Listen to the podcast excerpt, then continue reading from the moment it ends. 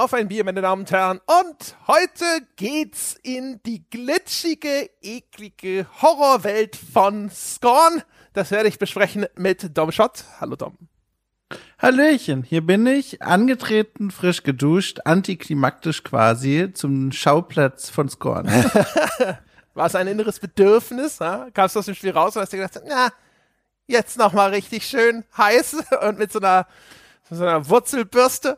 Also, wenn man eines über Scorn sagen kann, dann, dass es mich nachhaltig noch beschäftigt hat. Was genau ich damit meine, das werden wir erarbeiten im Laufe der nächsten vier Stunden, aber es hat mich beschäftigt. Ja, äh, das ist, äh, sagen wir mal, ein ergiebiges Produkt, ja, ein auseinandersetzungsfreudiges Spiel, über das wir heute sprechen, ja. Auch noch mit, mit äh, dir als dem deutschen Horrorpapst, sozusagen. Schon wieder. Richtig. Ich habe Horror studiert, sechs Semester lang in Heidelberg und Rom bevor ich zum Podcaster wurde. Das ist die Geschichte, kein anderes war. Genau, Abschluss Dr. Horror. Ja, richtig. Ich hätte mir gern ein Wortspiel darauf vorbereitet, aber ich wusste nicht, dass das kommt, deswegen stimme ich einfach nur zu und nippe von meinem Ja, genau. In dem sich wer weiß, was befindet. Sowieso auch ein Spiel, das, äh, das sich eigentlich anbietet für solche Dinge. Ne? Hab schon überlegt, ob ich mhm. sage, weil wir es zu zweit besprechen, sind wir ein Doppelscorn. Oh, ah, nicht schlecht, nicht schlecht. Ja. Normalerweise habe ich ja für Witze dieser Art nur Scorn übrig. Scorn des Englischen heißt Verachtung. Gag, Applaus. Danke. Der Vorhang fällt. Ja, die Lichter gehen an. Ja. Geld wird zurückverlangt. Ich gehe aus dem Hinterfenster raus. No refunds. ja, wunderbar. Ähm, ich glaube, wir nehmen heute recht früh auf. Es wird heute keinen großen Bier-Talk geben, befürchte ich, richtig? Ich äh, fürchte, du fürchtest richtig, es ist tatsächlich nur ein Glas Wasser, dafür frisch gezapft. Du bist Zeuge. Ich war eben noch mal kurz unterwegs in diesem Anwesen hier und habe den Wasserhahn betätigt. Jetzt sitze ich hier mit einem Glas Wasser. Das ist aber auch in Ordnung, weil ich habe also mir vieles aufgeschrieben und ich brauche einen klaren Kopf, um das hier alles artikulieren zu können. Ja, falls das überhaupt möglich ist. Genau. Also ich sitze hier richtig. auch nur. Ich habe Reste äh, von meinem Frühstückskaffee inzwischen kalt, an denen ich trotzdem noch weiter rumnuckeln werde, weil es ja eine Horrorfolge sein soll. Übrigens, ich habe gerade einen tiefen Schluck genommen, deswegen eine Sekunde zu spät, aber das ist ja ganz, ganz nett eigentlich. Dasselbe Getränk habe ich neben dem Wasser hier auch noch stehen. In so einer angeraunsten Tasse von heute Morgen. Immer noch so ein Restkaffee drin. Er ist noch so, ja, es ist schon kalt eigentlich. Es ist mittlerweile kalt, aber genau wie du auch, ich drücke es rein, weil manchmal gibt es nichts anderes als ja, das. So eine leichte Schlieren- und Hautbildung schon an der Oberfläche? Bei mir nicht. Ich trinke ihn ja schwarz, ohne irgendwelche Zusätze. Das heißt, es ist einfach nur noch Zeug fürs Herz. Also ohne irgendwas. Aber ist bei dir eine Hautbildung Nein, dann das wirklich? Jetzt, oh. Das habe ich nur gemacht, um zu sagen, wenn da jetzt Sie sich da draußen schon schütteln beim Hören dieses Podcasts, meine Damen und Herren, dann können Sie ja. jetzt schon mal ein Häkchen an das Score machen. Das Spiel wird für Sie nichts sein. Ja, das ist richtig. Ja. Genau, also Scorn lange angekündigt, anscheinend noch länger in Entwicklung. Ich las irgendwo, dass sich das insgesamt über sechs Jahre hingezogen hat. Ich kenne es mhm. eigentlich erst, ich glaube, nach erfolgreichem Abschluss des Kickstarters. Der ist jetzt, glaube ich, vier Jahre oder so her. 2017 war es. 17 sogar, meine Fresse, mhm. okay. Ähm, seitdem immer wieder im Raum. Ähm, bekannt vielleicht als, das ist dieses Horrorspiel mit der HR-Giga-Optik. Ja. Ja. Und lange Zeit wusste man gar nicht so genau, was wird's denn jetzt werden. Es gab immer wieder mal so ein paar Sachen zu sehen. Da ging es in Richtung ein bisschen Shooter, aber man sah auch, dass da Puzzle gelöst werden. Es ist ein unbekanntes Team namens App, deren Erstlingswerk das ist. Es gibt also auch dort keinerlei Referenzrahmen, keinen Erwartungshorizont und deswegen, ich war sehr gespannt, was aus Scorn wird und jetzt hätte ich beinahe weird gesagt, was ja, auch irgendwie gepasst hätte. und äh, jetzt ist das Ergebnis endlich eingetroffen. Meine größte Befürchtung war, dass es das nächste Agony ist. Also ein Horrorspiel, ja. von dem ich denke so, oh, da ist aber jemand mal ein bisschen ungewöhnlich und ein bisschen edgy unterwegs und dann wird's ein riesiger Haufen Scheiße. Und da kann ich zumindest aus meiner Perspektive schon mal sagen, Glück gehabt, Scorn ist um hundert, das hundertfache besser als Agony geworden. Ja, also den Vergleichsrahmen zu Agony habe ich nicht, weil absurderweise habe ich das noch nie gespielt, beziehungsweise noch nicht. Ich glaube, daran bist du auch ein bisschen schuld im besten Sinne, weil ich habe mitbekommen, du hattest damals dann im entweder im Podcast oder schon im Skype-Chat äh, verlauten lassen, dass es dir nicht allzu gut gefällt, da etwas enttäuscht warst. Und habe ich die Finger erstmal davon gelassen. Ich komme von einer ganz anderen Seite auf Scorn zu und zwar vielleicht kennen einige Menschen da draußen auch diesen Erlebnishorizont, den ich jetzt hier gleich aufzeichnen werde, so nachts zwischen zwei und vier auf YouTube unterwegs sein.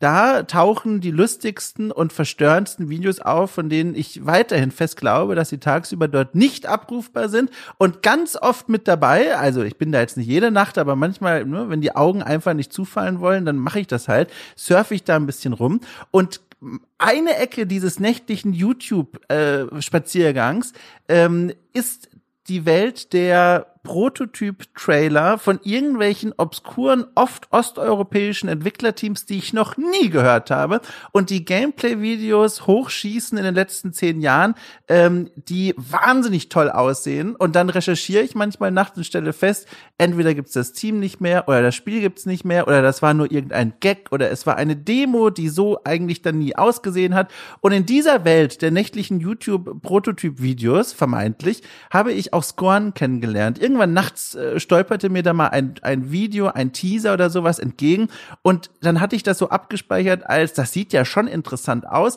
aber wahrscheinlich wieder so ein osteuropäischer Gag. Und dann jetzt plötzlich vor ein paar Wochen war es, glaube ich, wenn überhaupt, bemerkte ich, huch, dieser Release von Scorn, der trampelt ja tatsächlich auf uns zu. Dieses Spiel existiert, es wird sich zum Verkauf anbieten wollen. Und dann gucke ich mir das mal an. Und deswegen, ich wusste quasi gar nichts über das Spiel. Ich kannte nur einen ganz kurzen Teaser und ich bin wirklich blind rein. Ich konnte, also ich wusste, Horrorspiel, klar, die Optik Giga sieht man ja auch sofort. Aber was für eine Spielmechanik mich hier erwarten wird oder Spielmechanik kennen, völlig unwissend, bin blind rein. Ja. Vielleicht mal also nur für den Fall, dass jemand sagt, hä?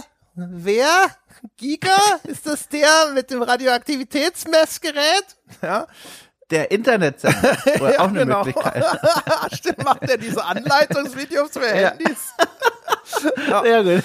Also der macht erstens nichts mehr, der ist leider schon verstorben und der Hans-Rudi Giger ist ein Schweizer, ich glaube Schweizer Künstler gewesen, ja. ein Surrealist, insbesondere und für die meisten Menschen ausnahmslos bekannt, da als derjenige, der das Alien entworfen hat als Designer. Im ersten Film hat er, glaube ich, sogar viel von dem selber gemacht und auch die zugehörigen außerirdischen Welten, das Raumschiffdesign, der Space Jockey und so weiter und so fort. Also das ist alles HR Giga, der aber ein sehr viel größeres Werk eigentlich zu hinterlassen hat und auch vor Alien schon sehr viel mehr gemacht hat. Aber alles geprägt eben durch diese surrealistischen biomechanischen, manche würden sagen, seltsam sexuell aufgeladenen Albtraumvisionen, die der gute Mann zu Papier gebracht hat. Ähm, grundsätzlich etwas, weiß nicht, wie es dir geht. Wie ist denn dein Verhältnis zur Giga? Für mich ist das so ein Ding, ich finde das, was der gemacht hat, alles in irgendeiner Form schon faszinierend anzuschauen, aber ästhetisch schön ist anders. ja, also Schönheit, glaube ich, ist womöglich sowieso ein Begriff, der hier völlig fehl am Platz ist. Aber äh, ich, ich bin tatsächlich jetzt erst kürzlich, da habe ich auch mal am Rande von erzählt vor einigen Tagen, äh, wieder in Kontakt gekommen mit dem Werk von Giga. Und zwar, äh, ich habe Alien im Kino gesehen. Das war im Rahmen hier in Hamburg im Savoy. Gibt es solche, weiß ich nicht, wie das heißt, wir zeigen Klassiker und wollen ein bisschen Geld dafür, Abende. Und da haben sie ähm, jetzt nach Pulp Fiction und Reservoir Dogs äh, Alien 1 gezeigt gezeigt.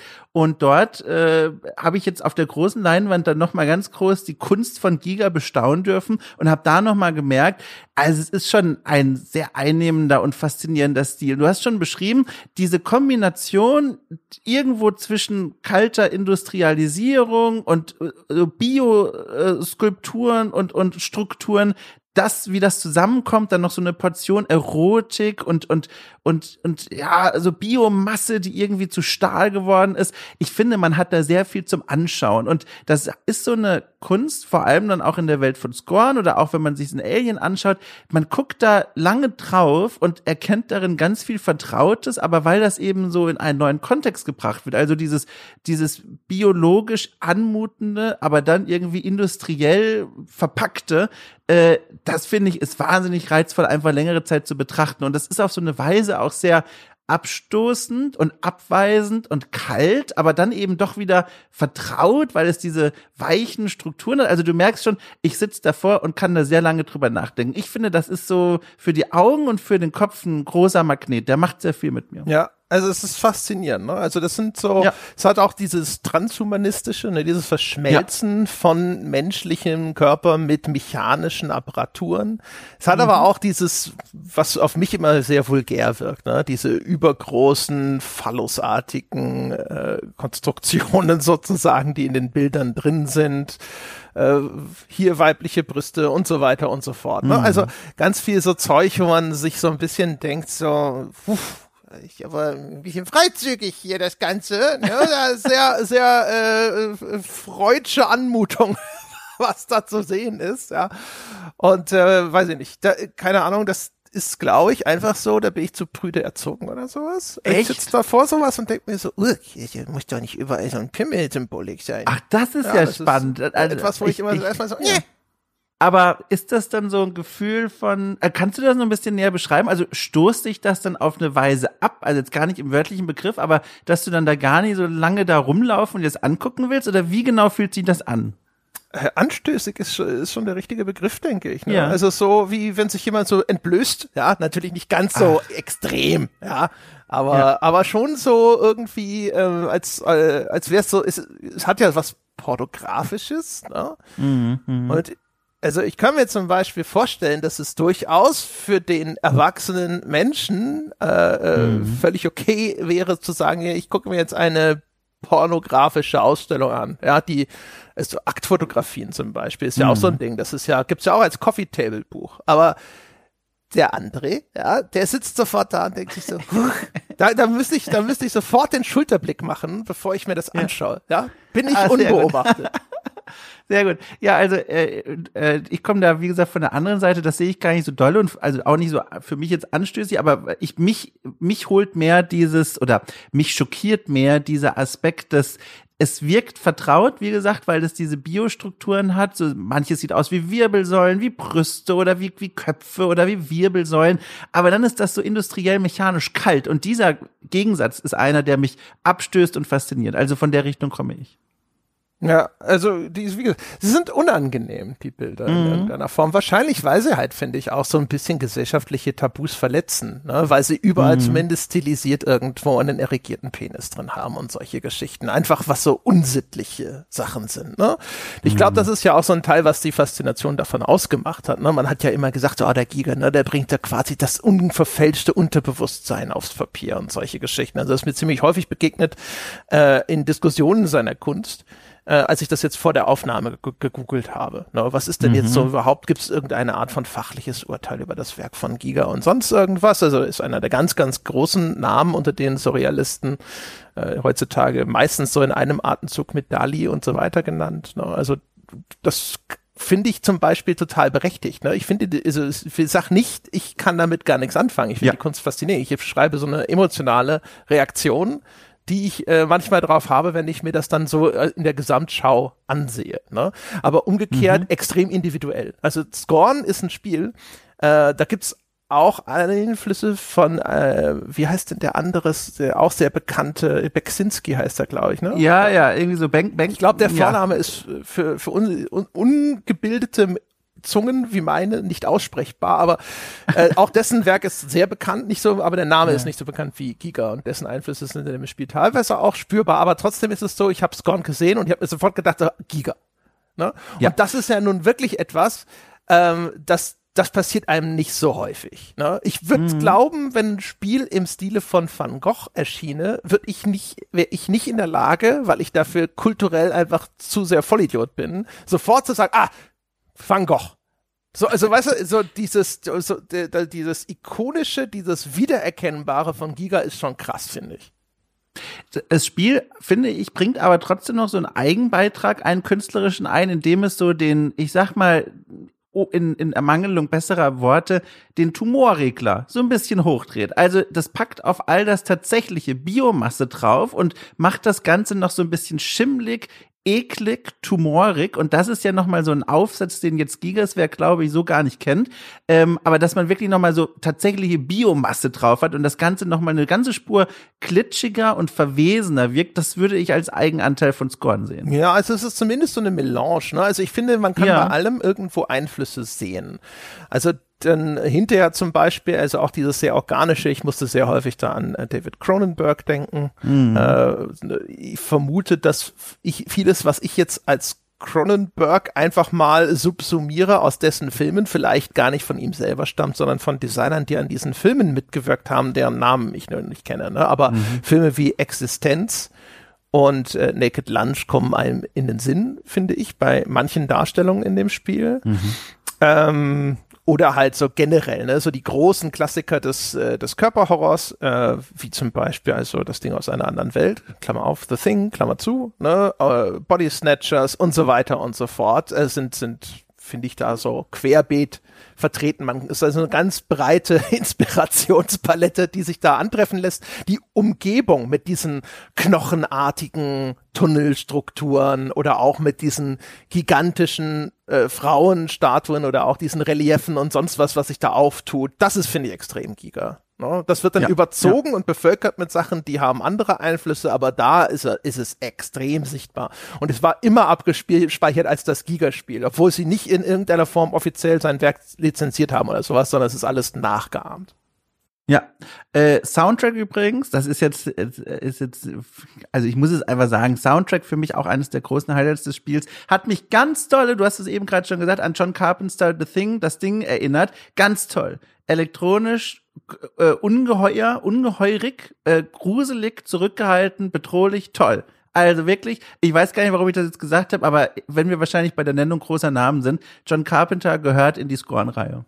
Ja, also beim Soundtrack von Scorn muss ich sagen, bin ich zwiegespalten, weil es ist, Echt? es hat ja nicht nur Soundtrack Soundtrack, sondern es arbeitet, finde ich, über weite Strecken mit so einem oppressiven Umgebungsgeräusch. Ja, das, und das würde ich als Soundtrack da mit reinnehmen. Ja, das finde ich ehrlich gesagt teilweise fand ich das einfach nur, ich sag mal, störend. Ah, ich ja. glaube, es soll äh, so, so eher psychisch belastend sein. Das ist schon ein mhm. Vorsatz. Ich kann mir auch vorstellen, dass das in, durchaus wirksam war. Aber zum Beispiel, wenn man anfängt, ne, da ist so ein, so ein maschinelles Geräusch im Hintergrund, so ein ne? Mhm. Und das ist, nach einer Zeit habe ich gedacht, das geht mir einfach auf den Sack. Ich weiß schon, was ihr da machen wollt, aber es geht mir gerade auf den Sack. Ich finde das immer faszinierend, dass du in diesem Moment dann so aus dir heraustreten kannst, aus der Rolle des Spielers und dann so draufschaust und sagst, ja, ich verstehe schon, was ihr macht, ihr habt's verstanden, hört auf. Ich bleib dann immer in dieser Rolle drin und denke mir, oh Gott, ist das schlimm, hört auf, es ist Horror, es funktioniert. und das ist, das ist, glaube ich, ganz entscheidend, wie man dann solche Spiele abschließend bewertet, ob man rausgeht aus der Rolle oder ob man drin bleibt. Möglich. Oder halt, ne, ist, was ist denn die Wahrnehmung wirklich? Also, das war ja. für mich halt einfach wie, weiß ich nicht, die Kreissäge, wenn der Nachbar renoviert oder der mhm. Rasenmäher, der dir irgendwie, ne, der dich stört.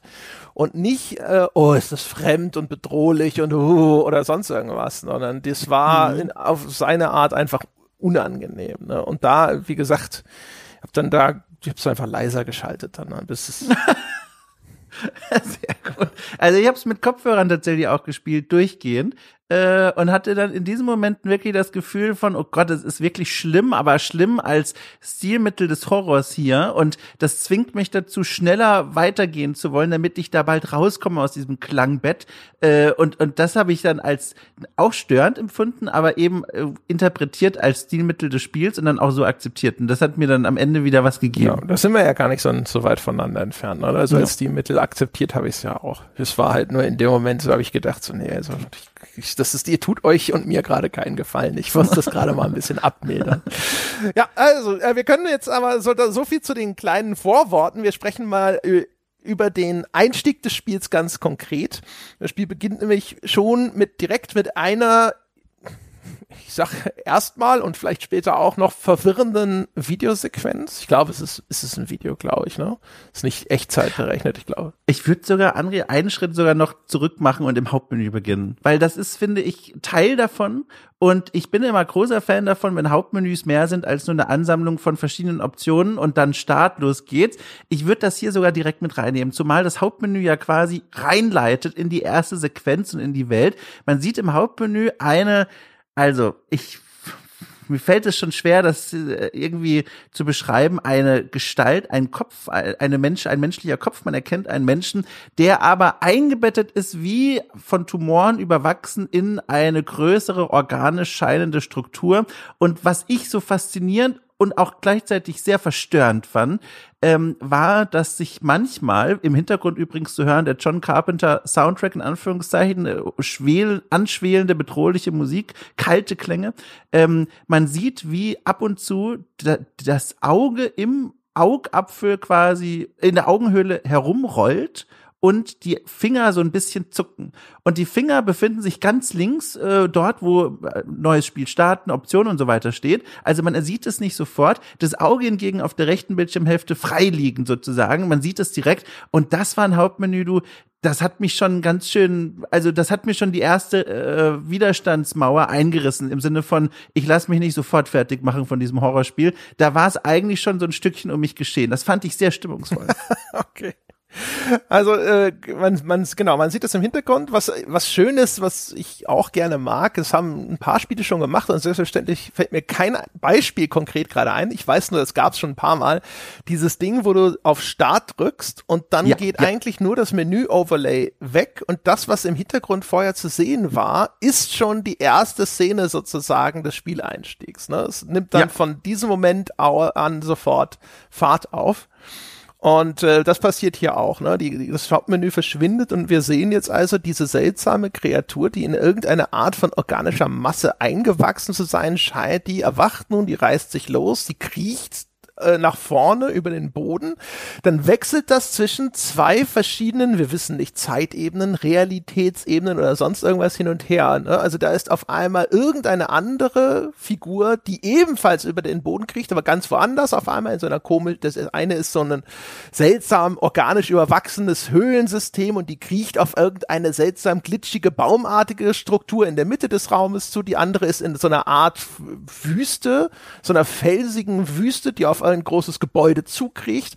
Und die eine davon, die stürzt dann auf einmal in eine Art Canyon ab kommt, wird dort bewusstlos und dann erwacht sie wieder zum Neuen und das ist der Spieleinstieg. Ne? Wir sind in diesen Canyon hina hinabgestürzt, offensichtlich sogar durch eine Art Decke durchgebrochen und befinden uns jetzt auf einmal in einem seltsamen Höhlensystem vor einer verschlossenen Türe. Das ist der Spieleinstieg. Und wir haben mhm keine Ahnung, was wir da gerade gesehen haben. Wir wissen nicht, was wir sind. Wir wissen nicht mal, sind wir wirklich ein Mensch. Das ist eine humanoide Figur, aber die ist ja auch schon seltsam, grotesk verzerrt. Ne? Das Gesicht ist halt so, das ist so ein bisschen wie diese äh, Zwischenzustände in John Carpenters The Thing, finde ich. Ne? Mhm. So sieht es so ein bisschen aus, ne? wenn man, wenn dann dieser außerirdische Organismus in The Thing herummutiert so, und dann so äh, wird er ja bekämpft von den, äh, den, den Leuten in dieser Arktis-Station und manchmal gelingt es ihnen, diese Zwischenphasen dann zu umzubringen und dann ist er so mitten in der Transformation quasi eingefroren ne? und dann hast, siehst mhm. du so einfach so zwei halb geformte Gesichter, die so halb miteinander verschmolzen sind so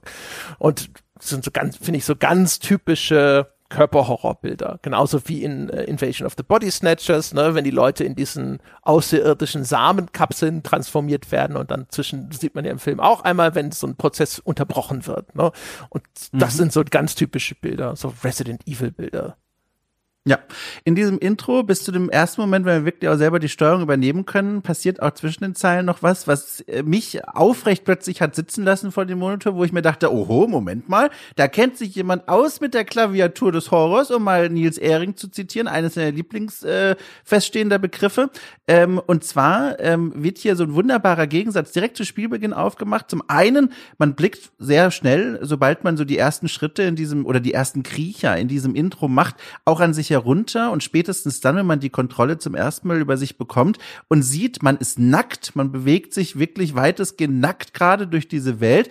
Die Geräusche, die man schon im Intro beim Fortbewegen macht und dann auch, wenn man wirklich aufsteht und die ersten Schritte selbst tut, ähm, die sind begleitet von zum einen so einer von so einem Geräusch, als hätte man Flüssigkeit in so einem alten Ledersäckchen und da macht es so ein richtiges Schwipp-Schwapp-Geräusch. Äh, und zum anderen hört man dann nochmal auch wie Leder, aber wie trockenes Leder, das irgendwie stark angespannt wird bei jedem Schritt.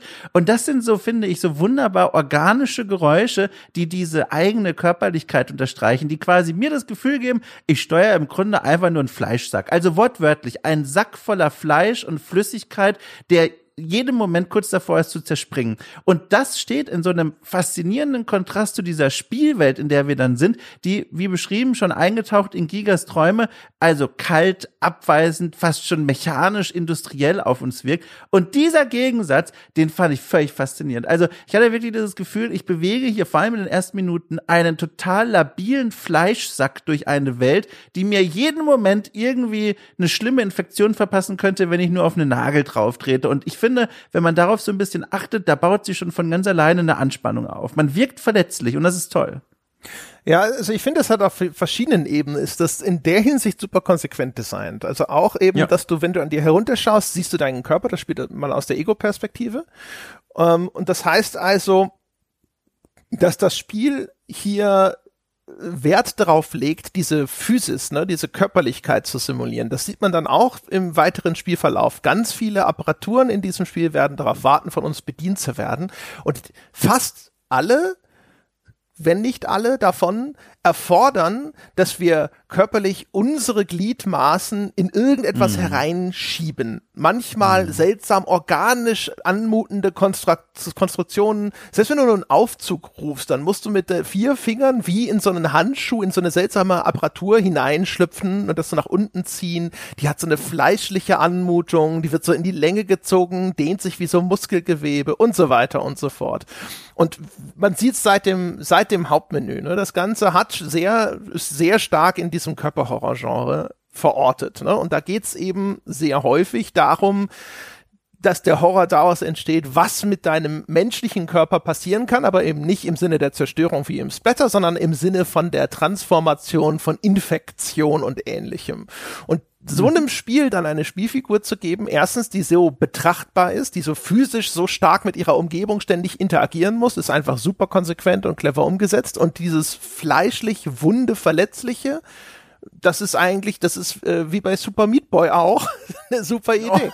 ja, also, also Super Meat Boy ist natürlich jetzt erstmal ne, von seiner Anmutung her weit, weit weg von Scorn, aber das grundlegende Konzept ist ja das gleiche. Super Meat Boy ist diese dieses kleine Fleischwesen, diese einzige mhm. offene Wunde sozusagen, durch der durch eine Welt voller spitzer Gegenstände navigieren muss. Ich finde das auch bei ja. Super Meat Boy ist eine brillante Interpretation. Und wen, wen sucht Super Meat Boy oder wer ist seine Freundin Bandage Girl, ne? Also mhm. das, das Mullbindenmädchen, diejenige, die seine große offene Wunde, die quasi sein ganzes Wesen ausmacht, verbinden und schützen kann. Das ist jetzt ja. super bei Super Meat Boy und bei Scorn in dem anderen Kontext auch sehr gut gedacht und sehr effektiv. Fand bis zuletzt äh, belastend, Schalter zu benutzen. Etwas, was man in diesem Spiel sehr häufig machen muss und dann dafür diese Konstruktion zu bedienen. Du hast es schon beschrieben, man schiebt da immer irgendwas rein, entweder Finger, manchmal sogar die ganze Hand oder beide Hände.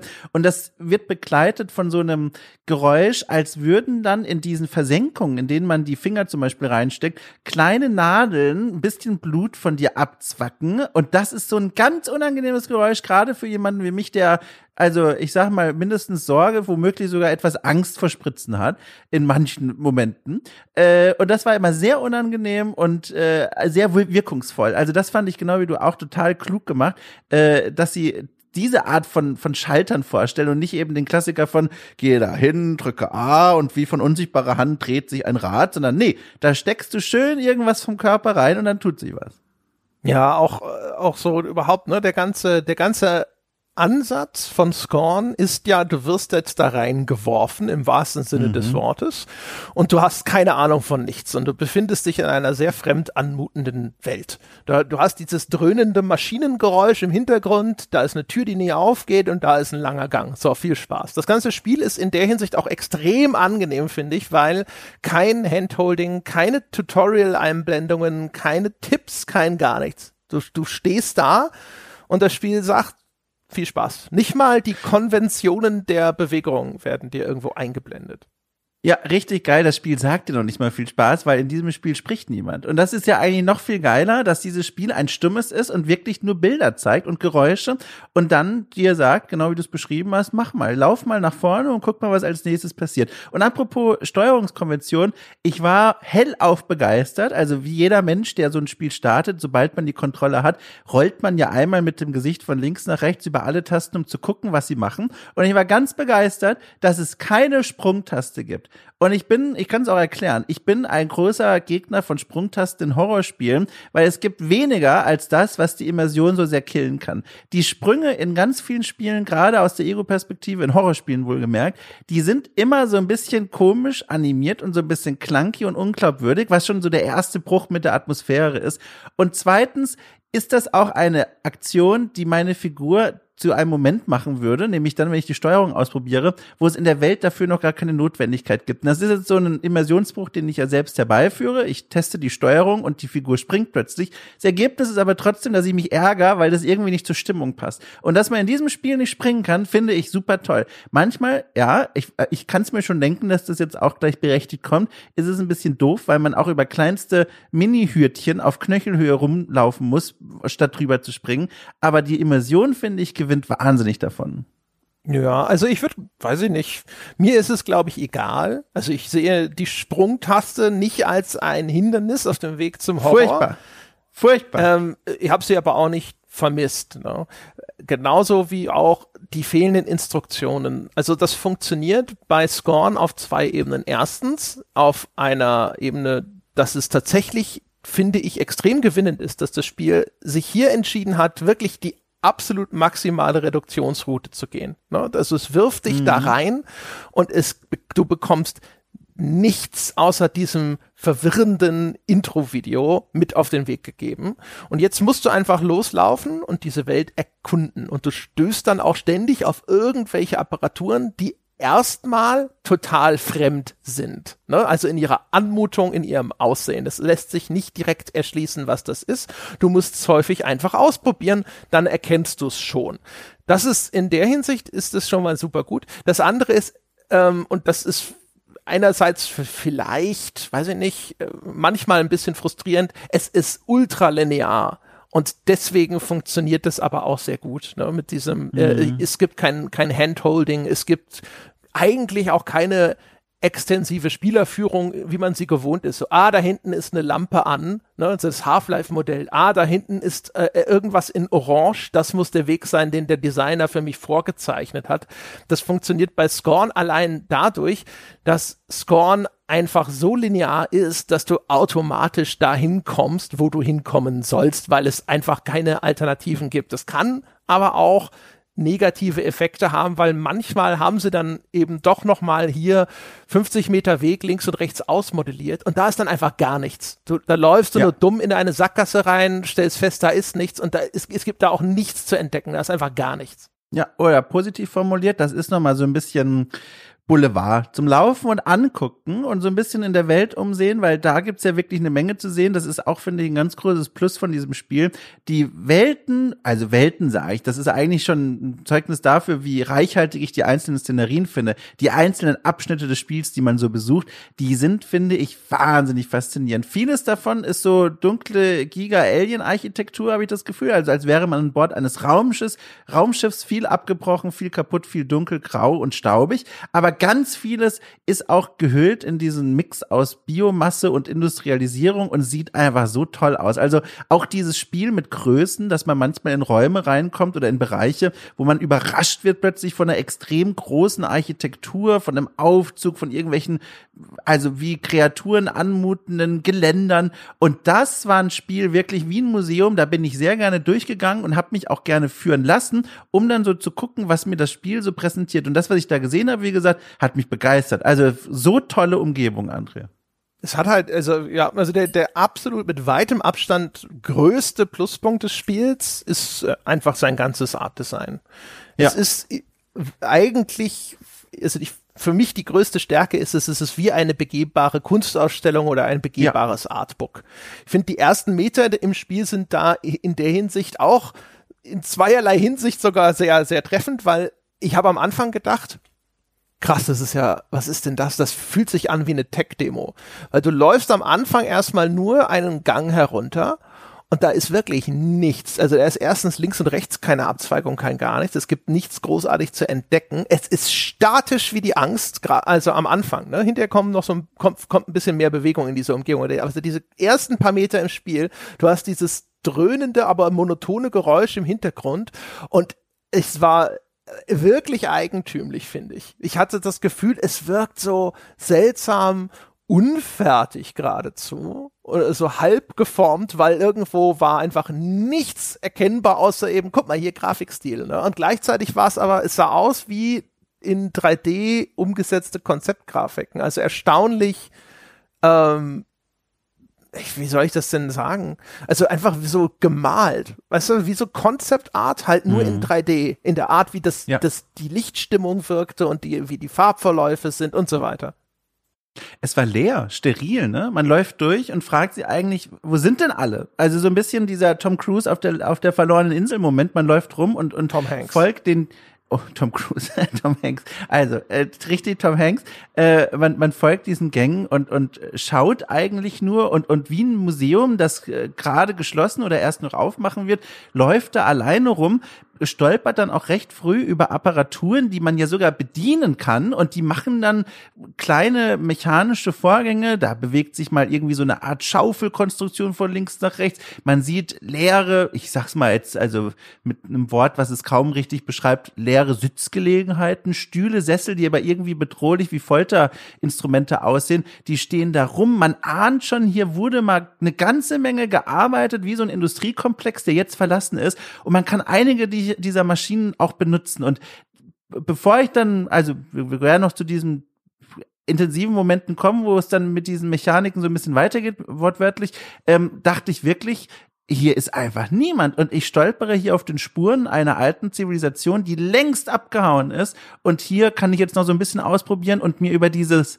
dieses äh, wie sagt man denn wie, ins, bei, wie bei so einem bei so einem Spielplatz mit den einzelnen Gerätschaften so ein bisschen nacherleben, was hier eigentlich mal gemacht wurde, indem ich mal die Säge benutze, indem ich mal einen Stuhl irgendwie drehe als könnte ich mir dann quasi durch diese Bewegung erklären, was hier mal gemacht wurde. Und das fand ich sehr faszinierend. Ja, genau. Ne? Nur halt aber auch also super spärlich und minimalistisch. Ja. Also du läufst ein paar Meter und du kannst erstmal gar nichts machen. Du kannst eigentlich nur betrachten. Also dir ist ja sogar eigentlich die, die, die ganze Tonebene entzogen, weil dieses Dröhnen einfach nur über alles drüber gekleistert ist. Und ansonsten, und das gilt eigentlich für das ganze Spiel erstmal, also was so die Umgebung angeht, ist, ist Scorn große Abschnitte von in Anführungsstrichen nichts, ne, also nur betrachtend und dann wenige, wenige Interaktionspunkte. Und aber ansonsten ist auch deine Interaktion mit der, mit dieser Umgebung extrem reduziert. Es gibt immer so diese Handvoll von Interaktionspunkten, wo du an eine Konsole treten kannst und kannst jetzt zum Beispiel da irgendwo jetzt auf einen Knopf drücken. Wir haben ja, ich habe ja schon vorhin beschrieben, also Knöpfe drücken gibt's bei Scorn eigentlich nicht. Es ist immer die Hand in einen seltsamen, äh, organisch wirkenden äh, Apparatur einführen oder sonstiges, ja und äh, dann bewegt sich dort was. Aber es ist nicht so, dass du da hingehst und dass irgendwas physikalisch auf dich reagiert oder dass du hingehst und das in irgendeiner Form manipulieren könntest. Ne? Es ist sondern diese eine zentrale Schaltkonsole, da gehst du hin und dann passiert was oder auch nicht. Ist das denn jetzt was, äh, das du jetzt als gut empfunden hast oder als, na mal gucken, wie sie es noch weiterentwickeln? Es ist, glaube ich, auch wieder so ein sowohl als auch. Ich finde, der Ansatz von Scorn funktioniert insbesondere deswegen so gut, weil es so minimalistisch ist, also dieses Untererklärte. Je, je stärker sie das ausgeweitet hätten, sowohl also was jetzt die Weitläufigkeit der Level angeht, als auch die Vielzahl von Interaktionspunkten, desto mehr Unklarheit und desto mehr Frustration wäre reingekommen. Ne? Dieses komplett Führungslose funktioniert deswegen so gut, weil du so eingeschränkt bist in deinen Möglichkeiten als Spieler. Deswegen gibt es eigentlich nie eine Unklarheit, was muss ich denn jetzt machen? Ne? Also, und wenn dann minimal, dann, oh, geht's jetzt an diesem oder an dem anderen Punkt dort hinten weiter. Ne?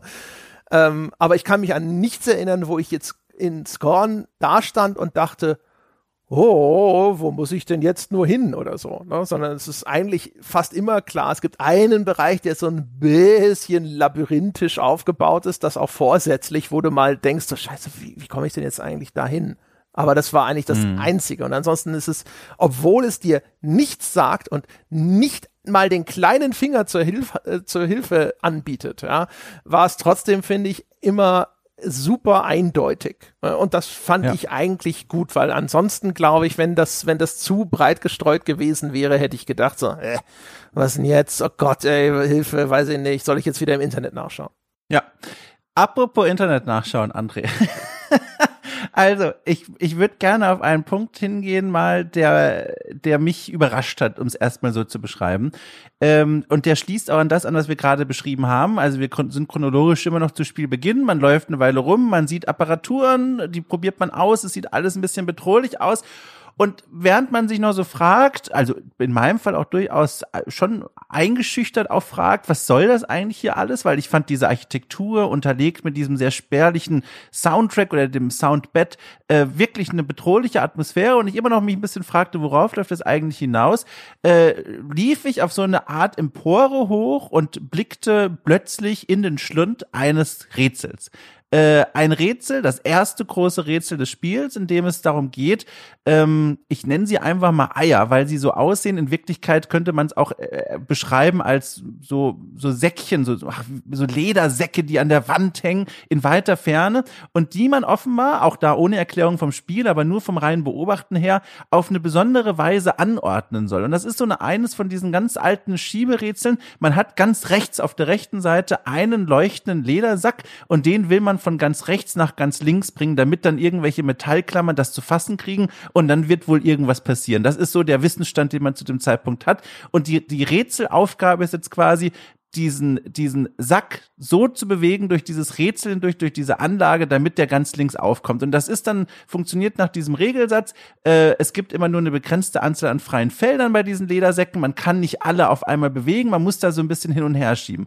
Und André, das war so ein Punkt, wo ich dann davor stand und mir wirklich am Kopf kratzte und während ich da versucht, dieses Rätsel zu lösen, überlegte, warum eigentlich? Warum ist so eine Art von Rätsel an diesem Moment eingebaut? Vorher, ich weiß noch ganz genau, die Minuten davor wanderte ich wirklich mit großen Augen durch diese fremdartige Architektur und fragte mich, was das alles soll. Und plötzlich stand ich vor so einem Schieberätsel, was vollkommen für mich das Pacing gekillt hat und mich erstmal rausgeworfen hat. Und dann auch zum ersten Mal mit so einem frustrierten frustrierenden Moment konfrontiert, weil ich habe auch einfach ein bisschen gebraucht, um dieses Rätsel zu lösen. Mhm.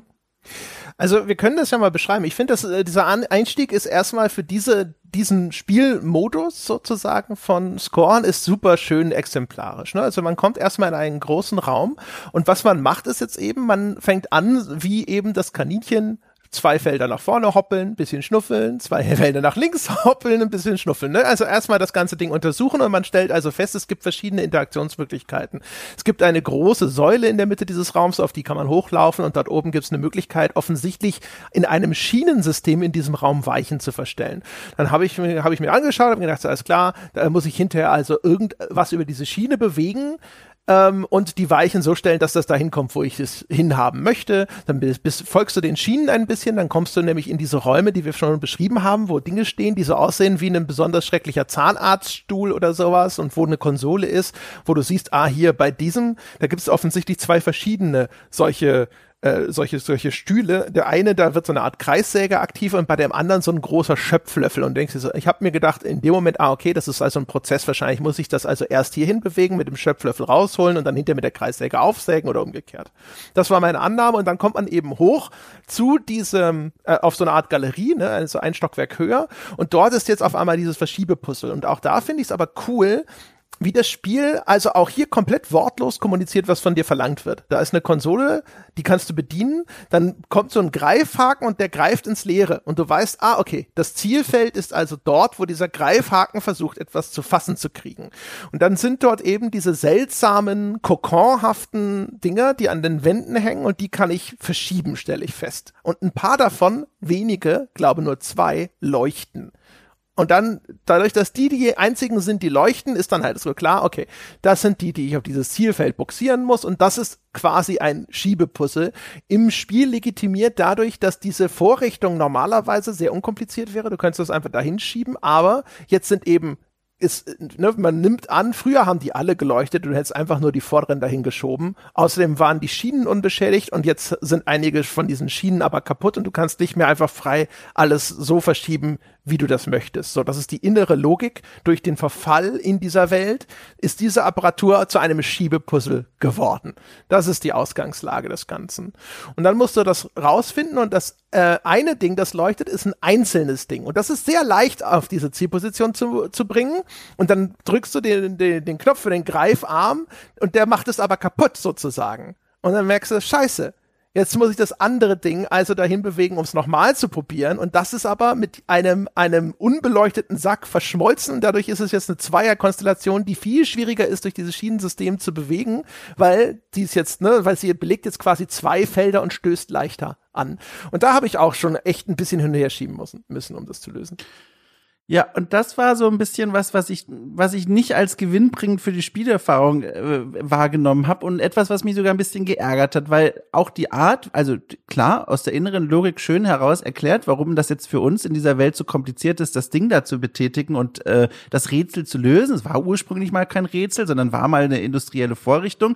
Ähm, das ist schon alles schön und gut, aber die Tatsache, dass ich da jetzt wirklich ein Stückchen davor stand und äh, gebraucht habe, um das zu lösen, empfand ich als frustrierend frustrierend und auch die Art, wie es inszeniert war, war so ein bisschen unfreiwillig komisch. Das ergab sich, glaube ich, aus der Notwendigkeit des Rätsels heraus. Man bewegt da ja so eine Art Greifarm, der dann die verschiedenen Elemente ähm, quasi greift und dann über dieses Schienensystem schieben kann. Und das muss natürlich auch mit einer gewissen Geschwindigkeit gehen, weil sonst wird es ja ewig dauern, wenn man den Greifarm immer wieder herumbewegt und Dinge ausprobiert.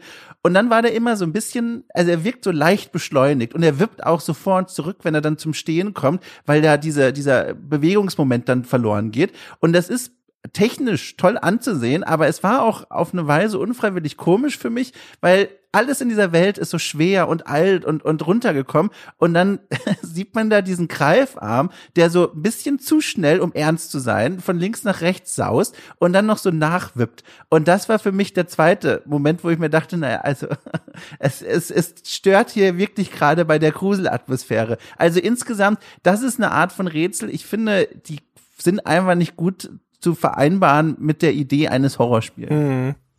Also ich finde auch, es ist nicht das gelungenste, weil es zu konventionell ist eigentlich, finde ja. ich. Das ist, glaube ich, mein Problem damit. Ich habe erst gedacht, so ein bisschen, ach cool, das ist also äh, wie Myst in so einer Giga-Welt. Score. Und das war so mein erster Gedanke, weil ich wusste ja auch nicht genau, was mich jetzt erwartet. Ne? Ich hatte schon mal irgendwo in Trailern gesehen, dass es offensichtlich auch so eine Art Shooter-Komponente gibt. Ich wusste aber auch, dass die zwischendrin ihre Entwicklung mal rebootet haben, also gesagt haben, nee, wir sind unzufrieden, wir schmeißen sehr viel weg und fangen nochmal neu an. Deswegen war mir jetzt nicht klar, was für ein Spiel mich tatsächlich erwartet. Ich habe jetzt erstmal gedacht, ach krass, das ist eigentlich so, ein, so, ein, äh, so eine Mischung aus Walking Simulator, also Exploration, sehr viel anschauen und dann eben Puzzles lösen. Und damit war ich per se erstmal ganz zufrieden. Nur ich habe halt eben gedacht, es ist wie Mist. Also ich werde ständig konfrontiert mit diesen seltsamen außerirdischen oder was auch immer mhm. oder ferne menschliche Zukunft, was auch immer wir da, äh, wo wir uns jetzt hier befinden. Ne? Aber mit seltsamen Apparaturen, die ich nicht verstehe, die ich aber begreifen lernen muss, um im Spiel fortzuschreiten. Und dass das dann aber in ein typisches Verschiebepuzzle-Minigame umgesetzt wurde, das war genau das, wo ich dachte, das finde ich viel zu konventionell. Das ist ja. sofort für mich einfach nur als ein Minigame lesbar als Spieler. Und das ist der Fremdkörper. Ja, genau. Und das ist vor allem auch ein, eine Art von Rätsel. Äh, bin da ganz bei dir. Das ist auch eine Art von Rätsel, die eliminiert auch so ein großes Faszinosum von diesem Spiel, nämlich die Spielwelt, weil man steht die ganze Zeit ja nur an einem Punkt und schiebt da was rum und das verändert sich ja erstmal nicht, sondern man versucht, dieses statische Rätsel zu lösen. Das Spiel kennt noch eine andere Art von Rätsel ähm, und das ist eines, das viel besser zu dieser Spielwelt passt, jetzt mir auch nicht wahnsinnig viel Spaß gemacht hat, aber viel besser passt und zwar diese, ich nenne sie einfach mal AB-Rätsel. Das heißt, du kommst zu Punkt A, dort siehst du, es fehlt ein Gegenstand X. Diesen Gegenstand X findest du an Punkt B. Das heißt, du musst jetzt zu Punkt B laufen, den Gegenstand da irgendwie einsacken und dann wieder zurück zu Punkt A kommen. Das ist immer noch ein bisschen vom Game Design her ein bisschen simpel oder vielleicht auch nicht allzu interessant, aber die Wege sind die spannenden, weil dann gehst du durch die Level-Architektur. Du weißt auch ganz genau, dass das Entwicklerteam weiß, du wirst jetzt diesen Weg in dieser linearen Welt gehen und dann kannst du auf so einer Metaebene auch schon ein bisschen denken, oh Gott, oh Gott, was haben die wohl für mich vorbereitet. Spätestens auf dem Rückweg wird doch irgendwas passieren, was irgendwie mir Angst einjagen soll oder mein Spielerlebnis verändern soll. Und das ist so viel interessanter als diese statischen Schieberätsel. Das hat mir wirklich ein bisschen frustriert. Zumal nach diesem Schieberätsel, André, kommt für mich eigentlich die stärkste Szene des Spiels, gerade auch, also mit Hinblick darauf, was dann noch alles kommen wird in diesem Spiel, das war so effektiv und es hätte noch viel besser geknallt, wenn sie dieses Schieberätsel nicht davor geschoben hätten. ja, wirklich. Ist, glaube ich, auch das Rätsel, mit dem ich am längsten Zeit verbracht ja. habe. Also insofern auch die Platzierung äh, von der Schwierigkeitskurve her eigentlich ja. an der Stelle verkehrt, ne, wo man eigentlich mal denken möchte, es wäre gut für den Spieler, jetzt einfach mal schneller in das Spiel einsteigen zu können und jetzt nicht hier schon zu hängen und zu denken, oh, das ist ja ein bisschen frustrierend. Ne? Es, das, es ist nicht ganz so schlimm wie manch anderes Verschiebepuzzle. Ich fand, ich hatte immer eine relativ klare Vorstellung davon, was ich wohl machen muss. Ne? Und dann ist es immer so ein Rumprobieren und dann so, ah, mhm. da habe ich noch eine Sache nicht bedacht und sowas. Und dann muss ich doch noch mal ein bisschen zurück und nochmal neu ansetzen. Aber es war schon relativ straightforward. Ähm, aber trotzdem ulkig, dass sie das genau an der Stelle benutzt haben. Ja. Und was dann passiert ist also, dass beim zweiten Mal klappt es. Also jetzt schnappt sich der Greifarm, was auch immer in diesen komischen eier ähnlichen Strukturen da drüben an der Wand drin ist und befördert es nach unten. Und da stellt sich ja dann raus, das ist eine Art, es ist eine seltsame arme Kreatur, die in eine Art Kiste reingestopft ist, aber reingestopft so wie der zwölfte Umzugskarton. Ne? Beim ersten sind die Socken noch gefaltet und der Ort, wo er hin soll, ist ordentlich beschriftet, aber beim zwölften hast du schon keinen Bock mehr. Ne? Und dann kommt das, da schreibst du nur noch Tinnef drauf und schmeißt alles rein und so sieht's dann aus. Ja, es ist ein Klumpenmensch. So habe ich mir das aufgeschrieben. Das klingt schlimm, aber ist auch schlimm. Es ist wirklich schlimm anzusehen, was man da vor sich hat. Ich glaube, Klumpen beschreibt es einfach gut. In sich zusammengefahren, gebrochen, geschmolzen. Man erkennt sowas wie ein menschliches Gesicht, aber wirklich stark verzerrt und wirklich, also man, man meint auch, dass diese Kreatur leidet. Sie sieht alles andere als glücklich aus und, und versucht auch mit diesen obskur und bizarr abstehenden Armen nach irgendwas zu greifen, als wollte es wahrnehmen wollen, wo es jetzt eigentlich gelandet ist. Aber ich finde, man kann auch sehen, dass, dass dieses Wesen hat Angst. Und was jetzt passiert, finde ich, ist, wie gesagt, die stärkste Szene für mich im kompletten Spiel. Ähm, und zwar gab es dann für mich diesen Moment, dass ich erkannt habe, ich stehe vor dieser Kreatur, die befindet sich in so einer Art, jetzt, also in so einer Art Behälter und dann sah ich, ich kann jetzt mit einem Greifarm mit diesem Behälter interagieren und dann stand ich in dieser Szenerie und erinnerte mich an das zurück, was ich die letzten Minuten vor diesem Schieberätsel eigentlich gesehen habe. Ich sah Apparaturen, ich sah leere Stühle, die wie Folterapparate aussahen, ich sah Kreissägen, die sich offenbar in der Luft drehen, wenn ich sie betätige. Und in dem Moment wurde mir klar, was jetzt passieren wird. Offenbar werde ich dieses Wesen, und so passiert es dann auch, wie auf einem Einkaufswagen sitzend, durch diese komplette Maschinenstraße fahren und diesem Wesen all das antun, was vorher nur angedeutet wurde durch dieses Bewegen der Maschinen in der Leere. Und das war, fand ich, ein so starker Moment. Bevor es überhaupt losging, hatte ich schon den Schauer, weil für mich auch klar war, ich habe wahrscheinlich auch keine Option, das zu umgehen. Ich werde hier zu etwas gezwungen, was wahrscheinlich höchst unangenehm wird. Und es stellt sich heraus, es war wahnsinnig unangenehm. Dieses Wesen macht während dieser Maschinenstraße Geräusche, von denen man schon merkt, das ist für die gerade eine Qual. Insbesondere bei der allerersten Maschine, wo sie dann in diesem Art Einkaufswagen, mit dem man dieses Wesen dann herumbuxiert, auf den Schienen äh, platziert wird. Da fährt dann so ein Arm runter zum Kopf dieser Kreatur und dann macht es so ein Geräusch. Man sieht dann ganz kurz den Kopf nicht, wie in solchen Dokumentationen, wenn Schweinen bei der Mast zum Beispiel dieses, äh, dieses Metallstück in den Kopf geschossen wird, damit die quasi sofort tot sind. So ein stumpfes Geräusch. Das, das Wesen lebt zwar noch, aber ist plötzlich blutüberströmt und beginnt ganz jämmerliche Laute von sich zu geben. Und wenn man es dann fährt auf diesem Einkaufswagen durch den Level zu den anderen Maschinen, ist man ganz nah an diesem Wesen dran. Wir erinnern uns, ein Spiel aus der Ego-Perspektive, wenige Zentimeter trennen uns von diesem Wesen. Wir blicken es die ganze Zeit an, wie so eine, wie so eine Elternfigur, die ihr Kind schiebt. Und es war so also für mich einfach schlimm. Also oh, ohne Witz jetzt, das war schon seit langem nicht mehr so, dass ich in einem Horrorspiel so ein abstoßendes Erlebnis hatte. Dieses dieses Wiederborsten, ich will das gar nicht, weil das wirklich einfach schlimm anzusehen ist. Ähm, aber ich muss es tun. Und dann auch noch zu sehen, diesen Gegensatz zwischen mir und meiner Spielfigur, weil die Spielfigur, es wird relativ schnell klar, sehr ungeduldig wird und sehr harsh mit diesem Wesen umgeht, wenn es dann äh, das Wesen später, da kommen wir auch gleich dazu, wenn es dann selber laufen kann, nachdem man es mit der Maschine einigermaßen gequält und bearbeitet hat, dann, dann wird das wirklich hin und her gewuchtet von unserer Figur und gezogen, völlig unwirsch und ungeduldig. Da war dann nochmal so ein Kontrast zwischen mir und meiner eigenen Spielfigur. Das war höchst unangenehm und das war für mich wirklich Peak Horror in diesem Spiel. Spiel. Nicht, nicht jeder von uns hat es durch die Gegend gezogen.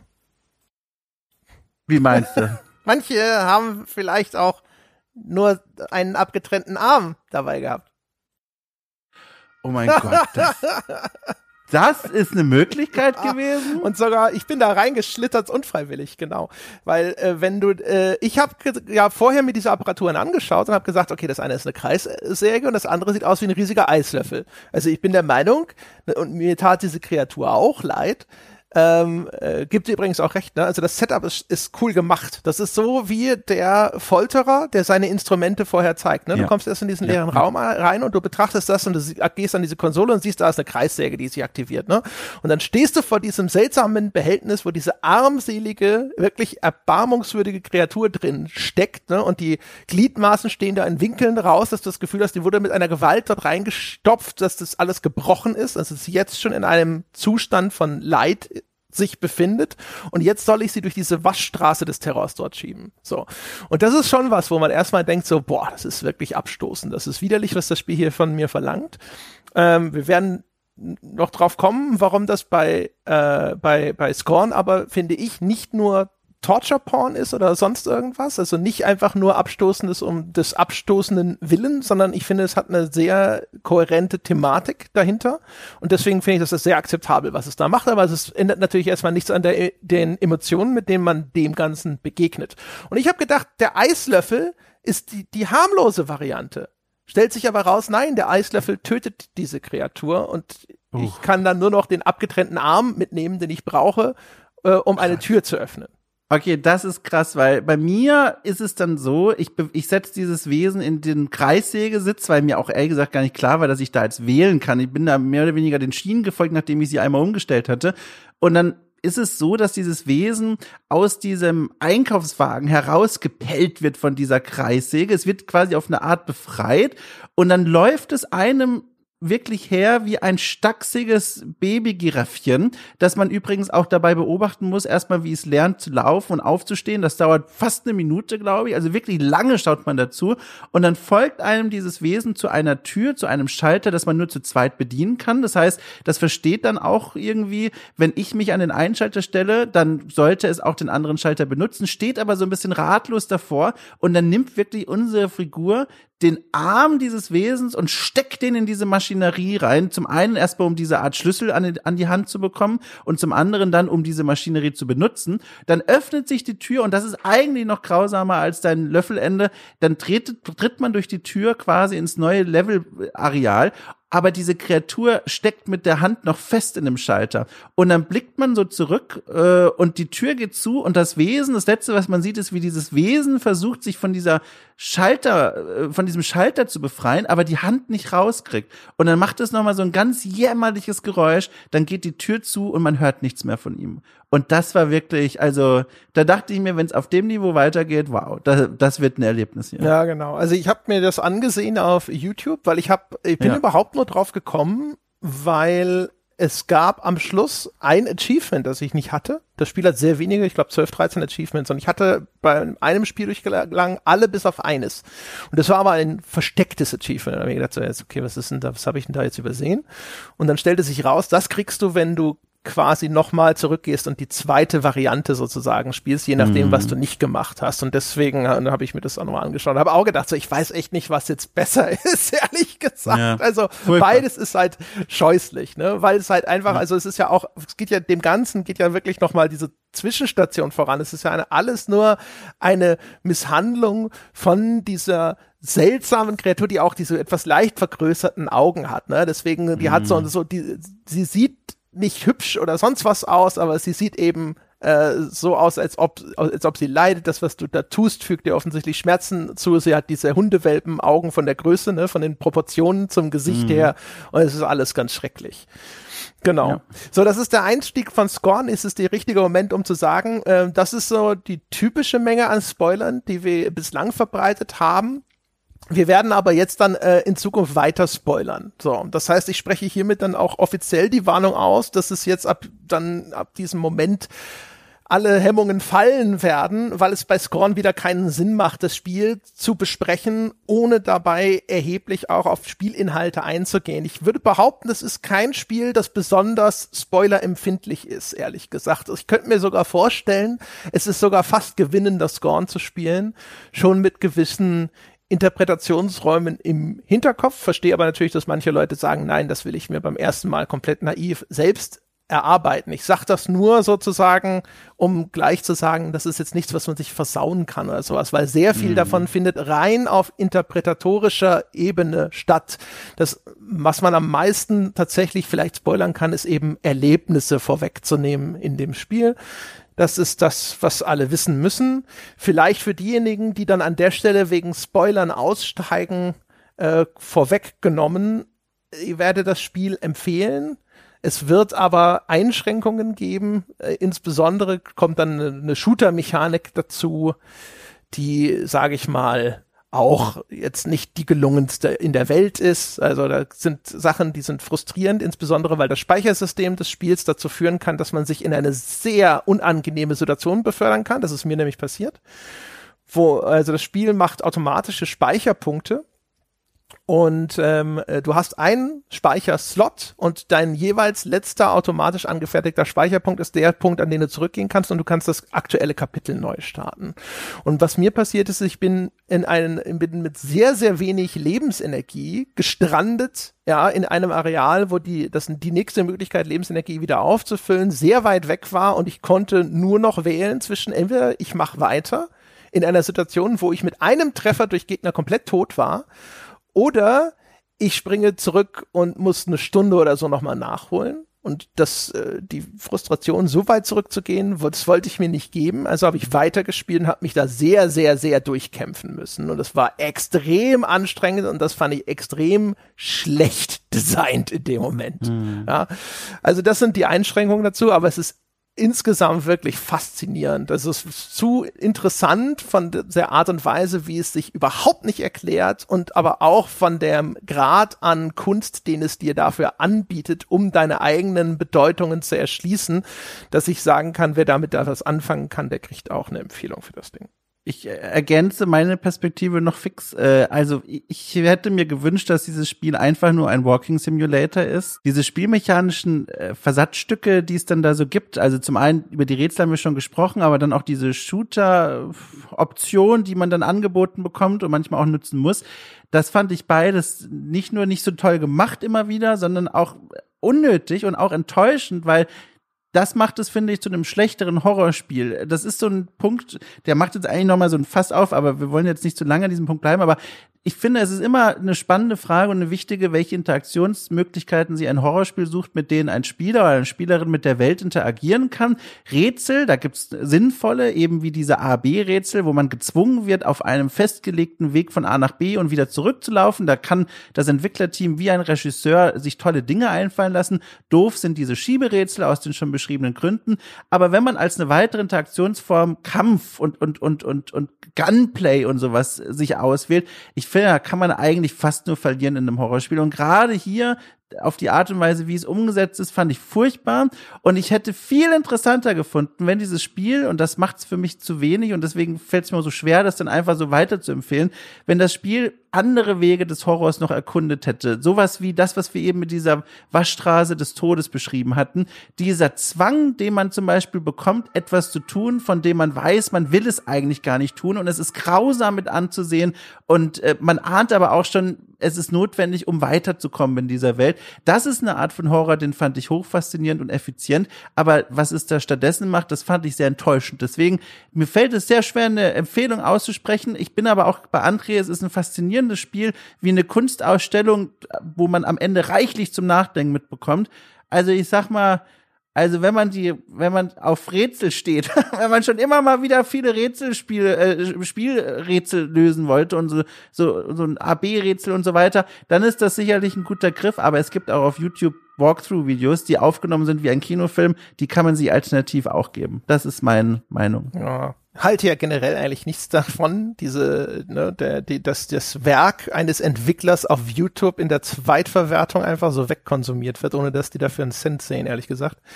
Ähm, aber, und so viele Rätsel sind es noch auch nicht, dass man einem richtigen Rätsel-Puzzle-Fan das empfehlen würde. Die Mischung. Ich fand's furchtbar. Ich fand's nervig. Die Mischung macht's halt, finde ich. Ich finde, dieses Unbequeme und Unvollkommene ist auf, auf eigentümliche Art und Weise passend für diese Quälerei, die sich in dieser Welt abspielt. Ne? Also auch für die eigene Spielfigur ist das Ganze ja ein einziger Spießrutenlauf. Ist eine einzige Tortur sozusagen, durch diese Spielwelt hindurch zu laufen. Ähm, und dann, wir sollten vielleicht, können ja an der Stelle, also die Spoilerwarnung ist jetzt aktiv, meine Damen und Herren. Ne? Wir sprechen jetzt einfach über alles, was uns in den Sinn kommt und worauf wir Bock haben äh, und bewegen uns auch weg von dem Anfang des Spiels und sprechen mal über diesen anderen Spielinhalt, diesen anderen Gameplay-Modus, der dann Einzug hält, nämlich eben diese Shooter-Passage. Das geht ja anfangs mhm. noch recht zurückhaltend los. Da kriegt man so ein seltsames äh, Ding wie so eine Art Presslufthammer. Ja, oder wenn man so möchte, das ist das Alien-Gebiss als Waffe. Also wer sich erinnert, das Alien hat ja dieses, ne, das Gebiss im Gebiss, das dann wie so ein wie sagt man denn dazu, so ein Bolzenschussgerät nach vorne schnappt. Ne? Mhm, und das mhm. bekommt man hier als eine so eine relativ mechanisch wirkende Waffe mit so einer komischen, mit so einem Metallbolzen, der nach vorne schnellt sozusagen. Das ist die erste Waffe, an die man kriegt und das sind so kleine leuchtende komische Viecher, die da rumfliegen, die kannst du damit kaputt machen. Ansonsten benutzt du es sehr fallisch, um damit äh, Tore zu öffnen, indem du es in so irgendetwas, in so, äh, irgendwelche körperöffnungsanmutenden Schließmechanismen einführst und dir es aufpumpst sozusagen. Mhm. Einer der wenigen Momente, ehrlich gesagt, im Spiel, wo dieses äh, Sexualisierte von Giga reinspielt. Ist ansonsten in der Hinsicht, finde ich, relativ entsext, über weite Strecken zumindest. Ähm, zumindest was die konkreten Geschlechtsteile angeht. Und ähm, ja, und dann geht's aber weiter und dann kriegt man hinterher auch das Äquivalent von Pistole, Shotgun und Granatwerfer. Und das ist auch wieder so ein Fall, die sind alle sehr stark künstlerisch eingebunden in dieses Konzept des Biomechanischen und durchaus auch kreativ designt. Aber weil es sich in diese Archetypen von diesen Pistole, Schrotflinte so runterbrechen lässt, fand ich das, hatte ich das gleiche Gefühl wie bei den bei dem Schieberätsel, da wird es auf einmal so unoriginell und so konventionell und für dich in diesen mhm. Gameplay-Kategorien lesbar, dass ich die, dass ich gedacht habe, so, das ist doch verkehrt. Dieses alles ist so schön fremd auf dieser visuellen Ebene, aber auf dieser mechanischen Ebene ist es einfach nur komplett 0815. Ja, also macht auch einfach gar keinen Spaß. Also das waren wirklich Momente, weil das Ganze fühlt sich ja auch noch sehr schwerfällig an, äh, dann mit dieser Presslufthammerwaffe wirklich zu kämpfen.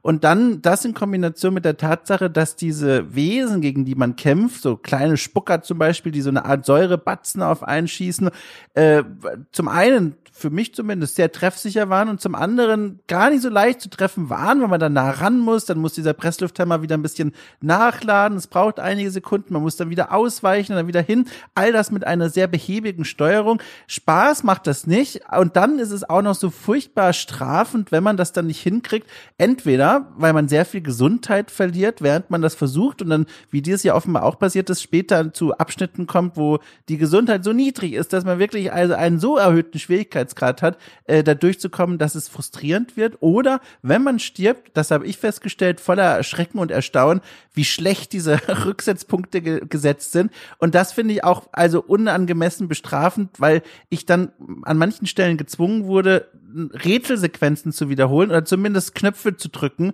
die ich vorher schon gedrückt hatte und die beim ersten Anschauen beeindruckend und überwältigend waren, was ich da an Maschinerien in, in, in lostrete.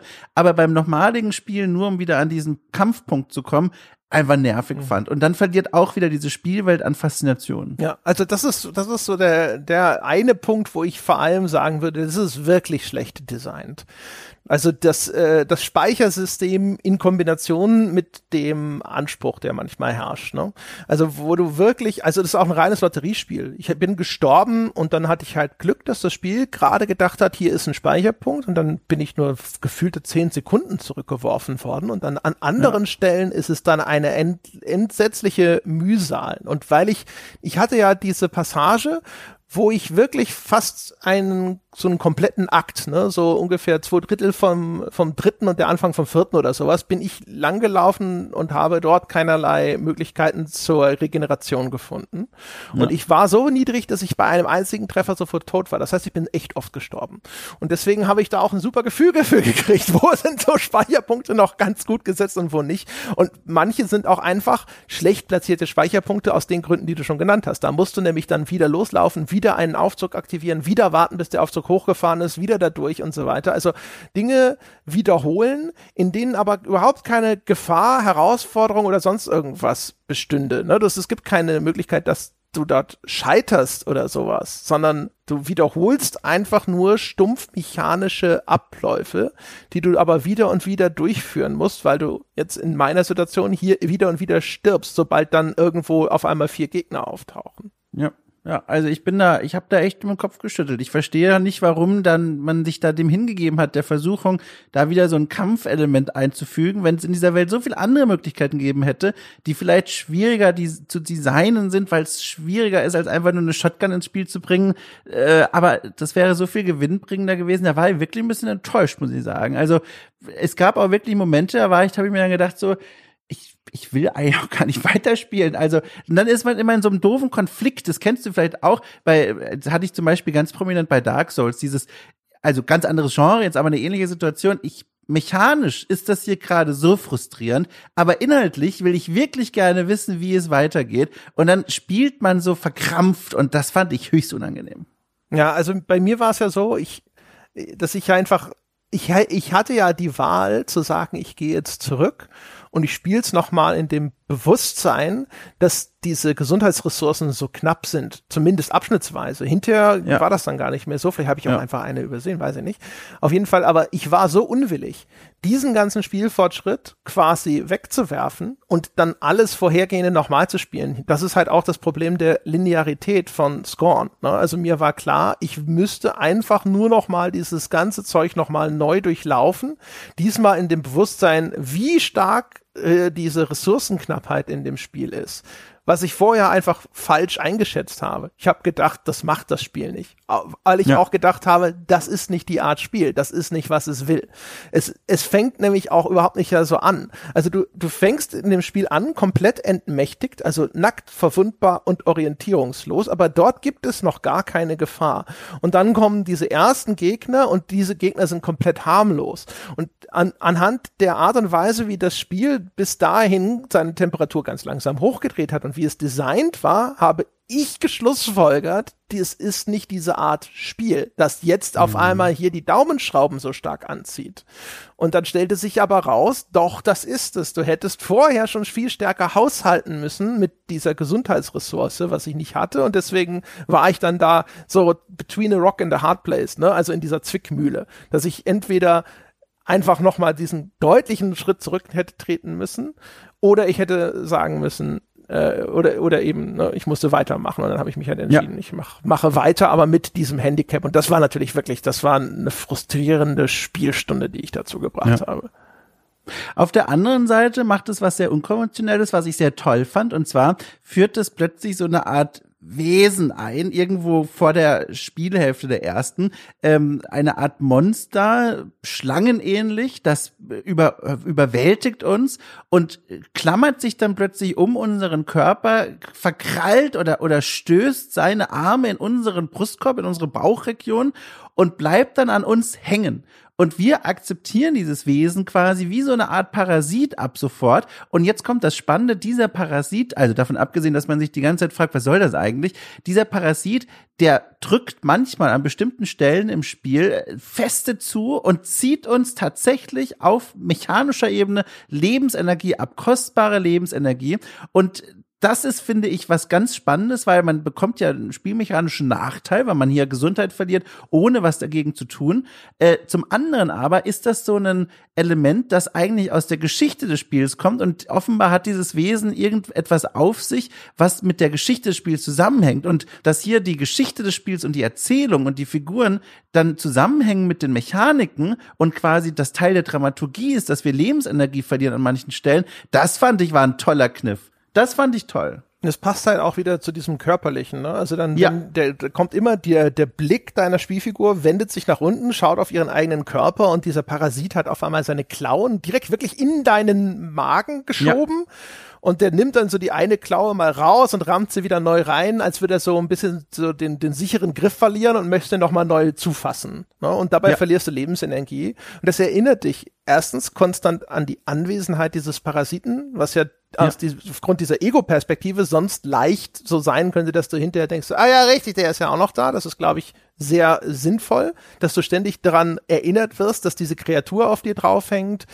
Ähm, die bringt, das ist ja auch ganz interessant, ne? Also du, du, da ist ein Abschnitt, da musst du so eine Art riesiges Herz mit so einer, wie so, weiß ich nicht, wie so Kühlkörpern oder Batterien ausstatten und am Schluss mhm. explodiert ist und du wirst von einer Masse von Schleim umhüllt. Und dann ist Abblende und man hat das Gefühl, wir sterben.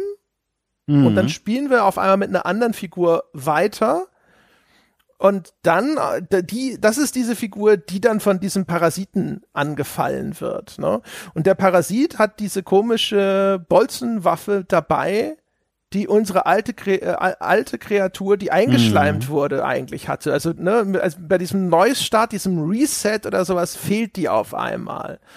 Und man könnte spekulieren, ist das die Kreatur, die wir vorher gespielt haben, die mhm. jetzt komplett transformiert ist zu diesem seltsamen Glitch-Parasiten-Teil, das aber völlig, ja. völlig anders aussieht. Also sich anders bewegt und anders aussieht als die Figur, die wir vorher gespielt haben. Ja, aber ja auch mir so wild hin theorisiert, was ich sehr faszinierend fand. Und, und um das nochmal zu betonen, es geht ja also nicht nur darum, dass dieses Wesen sich immer wieder bemerkbar macht ne, und uns da irgendwie in der Bauchgegend rumkrapscht, sondern dass es ja auch wirklich Lebenspunkte abzieht. Das finde ich so toll daran. Also nicht nur die Sequenz, oh, wir gucken nach unten, der Bildschirmrand wird blutig und wir merken, oh, das tut weh, sondern effektiv Gesundheitsverlust. Das fand ich so toll. Und irgendwie auch mutig, weil ich glaube, da gibt es auch Leute, die würden das als unfair empfinden in einem Spiel, in dem die Gesundheit wirklich wertvoll ist, dann unfreiwilligerweise Gesundheit zu verlieren. Das fand ich toll. Ja, also das, das ganze, das ganze Konzept von dem Ding ist in, insofern echt interessant. Ne? Ja. Also ich vermute sehr stark, dass das so gemeint ist, dass das also die Figur ist, die wir vorher gespielt haben, dass die als Parasit zurückkehrt. Mhm. Ne? Also weil es so ein bisschen in diese Themenwelt von dem Spiel reinpasst. Ich hatte das ja vorhin schon mal äh, angedeutet, da können wir ja jetzt einfach an der Stelle mal kurz drüber sprechen. Ja. Ähm, weil einfach nur irgendeiner armen, unschuldigen Kreatur Gewalt antun in so einem Spiel, ohne Sinn und Verstand, fände ich erstmal eher äh. Und ich finde es bei Scorn ehrlich gesagt eher passend, weil man das Gefühl hat, es hat einfach so, also ich habe gelesen auch, das ist Teil meiner Interpretation, das wusste ich schon vorher, dass das ursprünglich sollte es heißen, Scorn Teil 1 mit dem Untertitel Dasein. Also es sind serbische oh. Entwickler, die hier offensichtlich aber einen deutschen Begriff ursprünglich mal als Untertitel gewählt haben. Das ist inzwischen Geschichte. Es ist, glaube ich, auch nicht mehr so, dass es in zwei Episoden geplant ist. Das ist jetzt alles eins. Aber darauf aufbauend habe ich mir gedacht, okay, es geht hier quasi um all dieses äh, das Leben, die Existenz an sich, nur eben durch die Linse dieser extrem gnadenlosen, seltsam verfremdeten Welt. Ne? Und also du wirst hier offensichtlich quasi geboren. Ne? Wir sind mhm. nackt, wir sind ungeschützt, wir sind, haben keine Ahnung, was los ist, wir kommen in diese Welt, wir wissen von nichts. So, ne, das ist der Start des Spiels. Ich finde, es hat schon so ein ganz klare Geburtssymbolik, Thematik, so wie das dann mhm. startet. Mhm. Und danach ist es, geht es eben um dein Dasein in dieser Welt, um das zurechtfinden. Du musst erstmal verstehen, was passiert hier, was ist das für eine Welt, wie muss ich mich in dieser Welt verhalten. Und ansonsten hat es diese Linse von wie so eine Naturdoku, ne? Die Natur ist grausam, es ist alles ein Überlebenskampf. Und deswegen, mhm. das finde ich, deswegen ist diese, diese Sequenz, mit dem, wo, man, wo wir im Grunde genommen die ganze Zeit diese unschuldige Kreatur foltern oder sowas, die hat einen Sinn in der, der Linse von dem Spiel. Ähm, dass es darum geht, einfach all diese Lebensformen oder sowas, die, es geht nur ums Überleben. Unsere Figur hat das Ziel, irgendwie aus dem ganzen Ding hier zu entkommen, ja. Und da gibt's halt einfach keine Rücksicht oder keine Gnade oder sonst irgendwas. Ne? Diese andere Kreatur ist für dich nur Mittel zum Zweck und dann jetzt sind wir Mittel zum Zweck für diese parasitäre Lebensform sozusagen, weil das für sie jetzt in irgendeiner Form einen Vorteil bietet. Entweder weil es für ihr, also sie scheint ja auch ohne uns existieren zu können. Ne? Und ihre, ihre Ziele sind uns fremd, selbst eingedenk der Tatsache, dass das vielleicht mal die Figur gewesen ist, die wir gespielt haben. Aber das ist jetzt sozusagen für die das, was sie will oder was für sie nützlich ist und die Konsequenzen für uns, dass sie uns jetzt Leid antut, ne? Und dass sie sich jetzt quasi wie ein Parasit anheftet, ist ihr egal. Und das ganze Ding in dieser, in dieser Welt, finde ich, geht so um diese Sachen mit Geburt und Wiedergeburt und gnadenlose Natur sozusagen, ne? das, das, das Überleben. Ja, das ist auch mehr, gerade zu Beginn mit dieser Waschstraße, mehr als nur Gewaltvoyeurismus ist, merkt man auch, wenn man dieses, diese Variante spielt, die ich gespielt habe, wenn dieses Wesen quasi am Leben bleibt, bis man es an diesem Schalter dann instrumentalisiert, weil ich habe es ja schon beschrieben, die Art, wie unsere Figur mit diesem Wesen umgeht, ist sehr herrisch und vor allem gestresst. Also man merkt, es geht hier nicht um einen Foltern, wo wirklich jedes Leid ausgekostet wird, die Figur sich vielleicht sogar Zeit nimmt oder äh, irgendwie äh, sich lustig macht oder irgendwas anderes macht, was man von Foltern Momenten erwarten würde, sondern es geht hier darum, dass möglichst schnell dieses Wesen das tut, was es tun soll, nämlich die Tür zu öffnen. Und da wurde mir dann auch beim Spielen klar, okay, wir haben hier so ein Vorwärtsmomentum wie auf einer Flucht und das ergibt dann alles sehr schön Sinn. Ja, genau. Und vor allem, das ist ja auch verflochten mit diesem äh, biomechanischen, transhumanistischen Element. Ne? Also mhm. diese Verschmelzung von organischer Materie und anorganischer Materie. Maschine mit lebendigem Organismus. Ne? Und da ist halt, also ich finde, das hat in sich schon so eine Eliminierung von Empathie, ne? Weil das Maschinelle, dem spricht man ja quasi die Gefühlswelt ab, die hat es nicht. Mhm. So, und wenn jetzt also das Organische mit diesem Maschinellen verschmilzt oder sowas, dann ist sozusagen die Chance groß, dass eben ein Teil von der Emotionalität, von der Empathie dabei mit ausgelöscht wird. Und das ist in der Welt von Scorn offensichtlich passiert, wo ja alleine schon auch der Prozess, ne, also diese Kreatur, die wir da misshandeln, die, äh, die kommt ja aus einer Art äh, industriellen Produktionsanlage. Also wir befinden uns offensichtlich in einer Welt, in der diese empfindungsfähige Kreatur eigentlich wie ein, ein Werkzeug produziert wird und benutzt wird. Ne? Also die, auch diese ganze Waschstraße des Grauens und all das, mhm. das existiert, weil das jetzt ja hier wirklich so ein industrielles Vernichtungslager geradezu ist, ne, wo zumindest für diese Kreatur, die ist nur eine Ressource und sonst gar nichts. Du kannst das ja so auch, wenn du so möchtest, so als Kapitalismus im Endstadion äh, lesen. Mhm. Ne? Alles sind nur noch Ressourcen, alles wird nur noch umgewandelt. Es gibt später sogar ja diesen Moment, wo so auch so seltsam deformierte Föten oder Babys von dir benutzt werden in einer Maschine, die die im Grunde genommen zu so einer Paste verarbeitet. Werden einfach mhm. zerquetscht und in so eine Fiole gefüllt, die du dann auch wiederum benutzt wie so eine Batterie, wenn du so möchtest. Ja, und auch ja. da, da, das alles wird hier kommodifiziert, ist eigentlich zwar lebendig und kann offensichtlich Leid und Schmerz empfinden, zumindest bei dem einen Fall ist es so eindeutig so, aber das ist egal, es geht, es geht nur um die Funktion, die es erfüllt. Ja, die, äh, da passt auch wunderbar die, die Funktionsweise der Schalter noch mit rein. Dieses, nicht nur, man steckt was vom Körper in diese Maschinen rein, man, also, dass man quasi vorübergehend zum Teil dieser Maschinerie wird, sondern man, man verliert ja auch etwas an diese Maschine. Es macht ja immer so den Eindruck, als würde man da zumindest bei einigen der Apparaturen Blut verlieren oder als würde da irgendwie in die Haut gestochen werden und die, der eigene Körper im Laufe des Spiels verändert sich ja auch. Man merkt, dass man immer mitgenommener wird und dass man immer, immer geschundener aussieht. Und das ist ja auch wunderbar in diese kapitalistische Lesart reindenkbar, dass man sagt, quasi im Laufe des Arbeitslebens gibt man immer mehr des eigenen wortwörtlich Lebens und Lebenssaftes ab an die große Maschinerie. Das kann man da, finde ich, wunderbar reinlesen. Ja, total. Auch so, ja. also vielleicht so als Vorwort. Also ich habe nicht das Gefühl, dass Scorn insgesamt eine von den Entwicklern komplett durchdachte, kohärente Geschichte erzählen will, sondern das sind so Themenkomplexe, die sich durchziehen. Ne? Also mhm. wenn ich jetzt immer wieder so Sachen anreiße und sage, dieses Thema sehe ich da auch drin und die Leute sagen, ja, aber was ist denn jetzt das große Ganze? Dann würde ich behaupten, ich glaube, das ganz konkrete große Ganze in, in irgendeiner Art von klarem Narrativ gibt es nicht, ist gar nicht vorgesehen, sondern es ist diese Aneinanderreihung von miteinander verschränkten Themen, ja, die diesen Interpretationsraum aufmachen sollen. Ne? Und ich glaube, der ist mhm. schon durchdacht, aber nicht im Sinne einer konkreten Erzählung.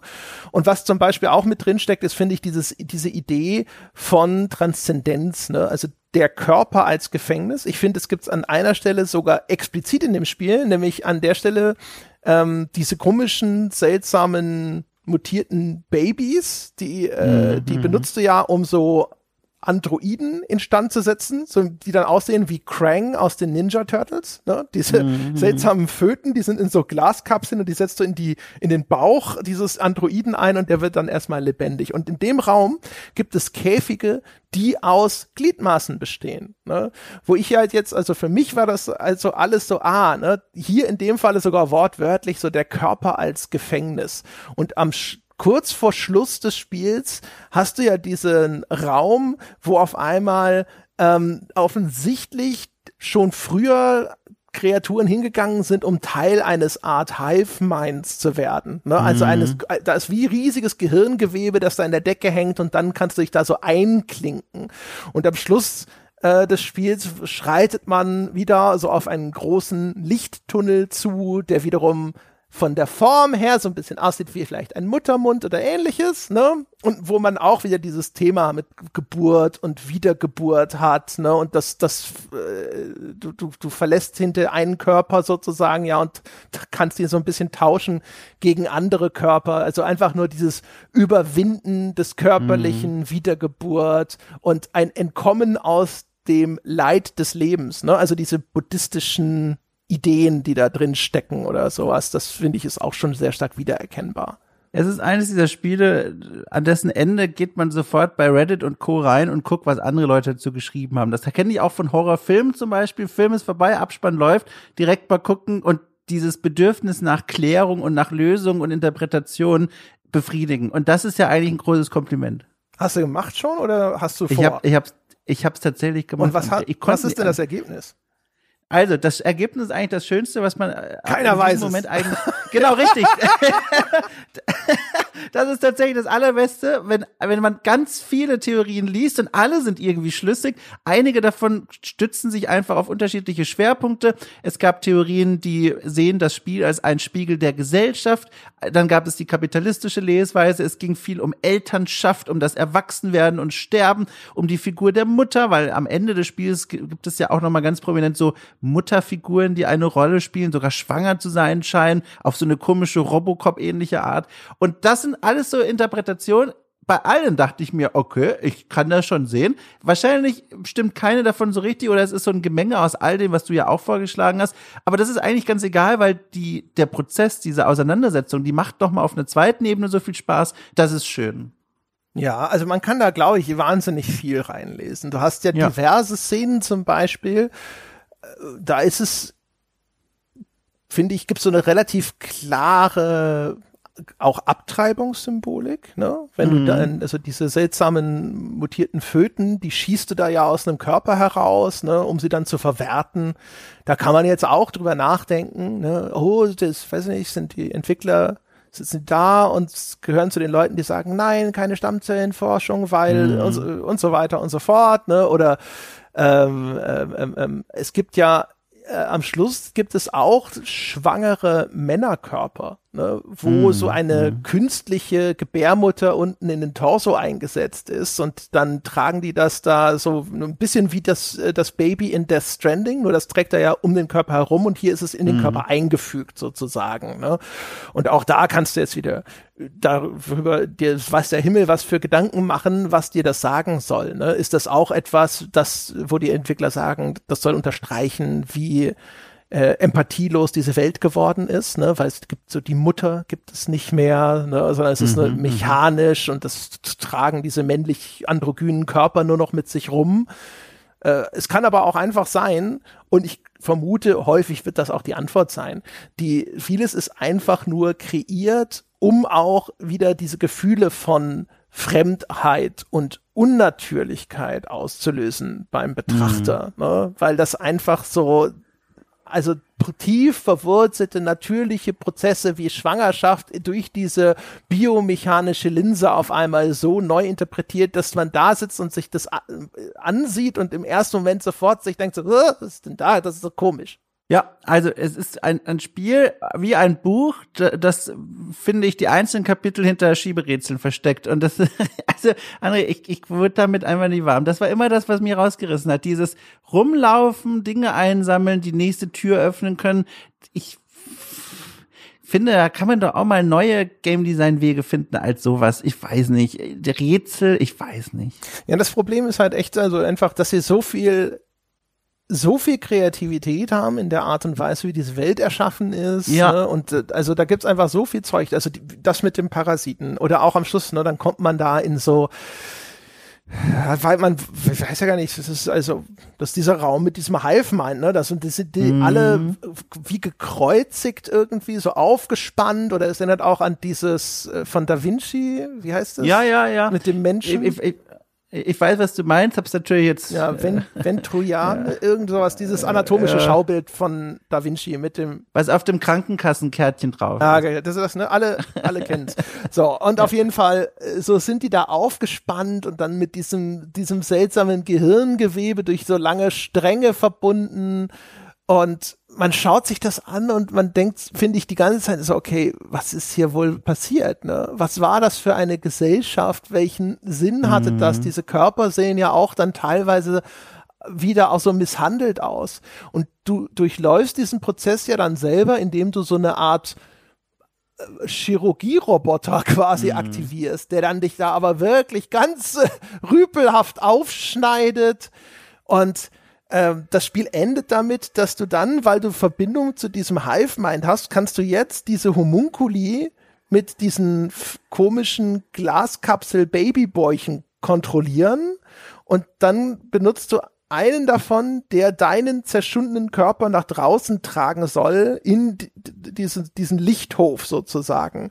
Und der, soweit so abstrus, aber noch nachvollziehbar. Aber als der dann meinen ehemaligen organischen, lebendigen Körper aufnimmt, nimmt er dem komischen Chirurgieroboter einen seiner Arme ab, die übrigens auch, deswegen musste ich auch wieder so an Buddhismus, Hinduismus denken, mhm. weil das mhm. wie so ein bisschen wie Shiva mit den vielen Armen aussieht. Ist das Shiva überhaupt? Ich hoffe. Erinnert aber auch an die Mechanikuswesen von dem, vom Warhammer-Universum. Ich kann mir vorstellen, dass das auch eine Inspiration sein könnte, weil die sehen fast exakt so aus. Ja, aber wer weiß, wie da die Inspirationskette sozusagen hinterher läuft. Auf ja, jeden Fall, ja.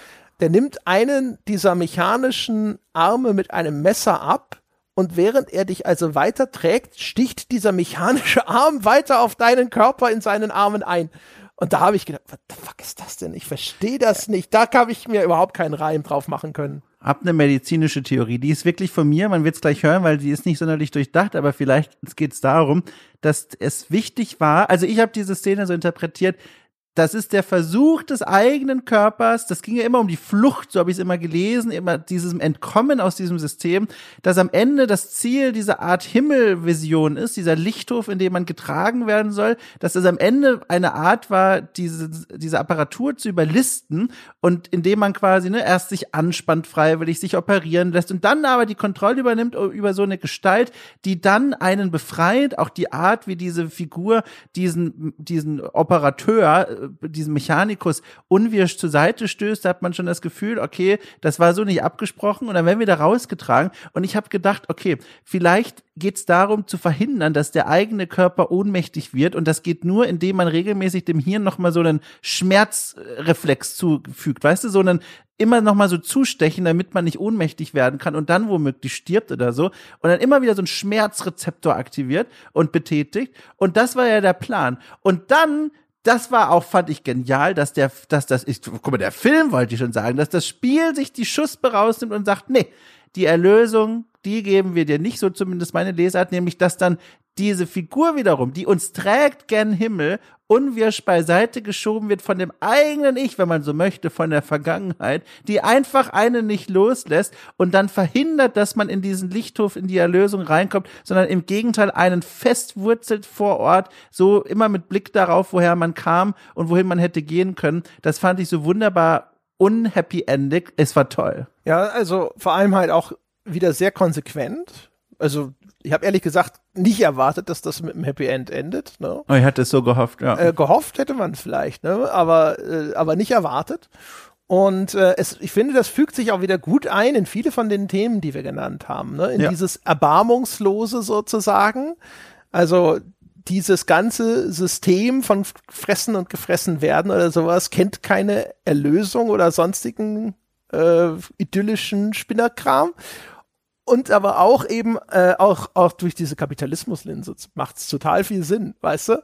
Also das so, ja. so, so hier die die Arbeiterschaft bekriegt sich lieber selbst, ja, steht sich selbst auf dem Weg zum Glück im Weg, äh, indem sie sich selbst bekämpft sozusagen, anstatt gemeinsam an, äh, ne, an einem gemeinsamen Ziel zu arbeiten. Das, was wir früher selbst waren, das ehemals das gleiche Ziel hatte wie wir, aber gescheitert ist, ja, hindert jetzt quasi seine, seiner selbst, die nächste Version seiner selbst daran, dieses Ziel zu erreichen und fixiert es dann ja. Also dieser Parasit kommt wieder, übernimmt uns jetzt komplett und das Ergebnis ist aber eine seltsame wie, wie ich weiß auch nicht, wie ich das beschreiben soll. Weiß ich nicht, wie so ein großer, organischer, ekliger, verschmolzener, humanoider Kaktus.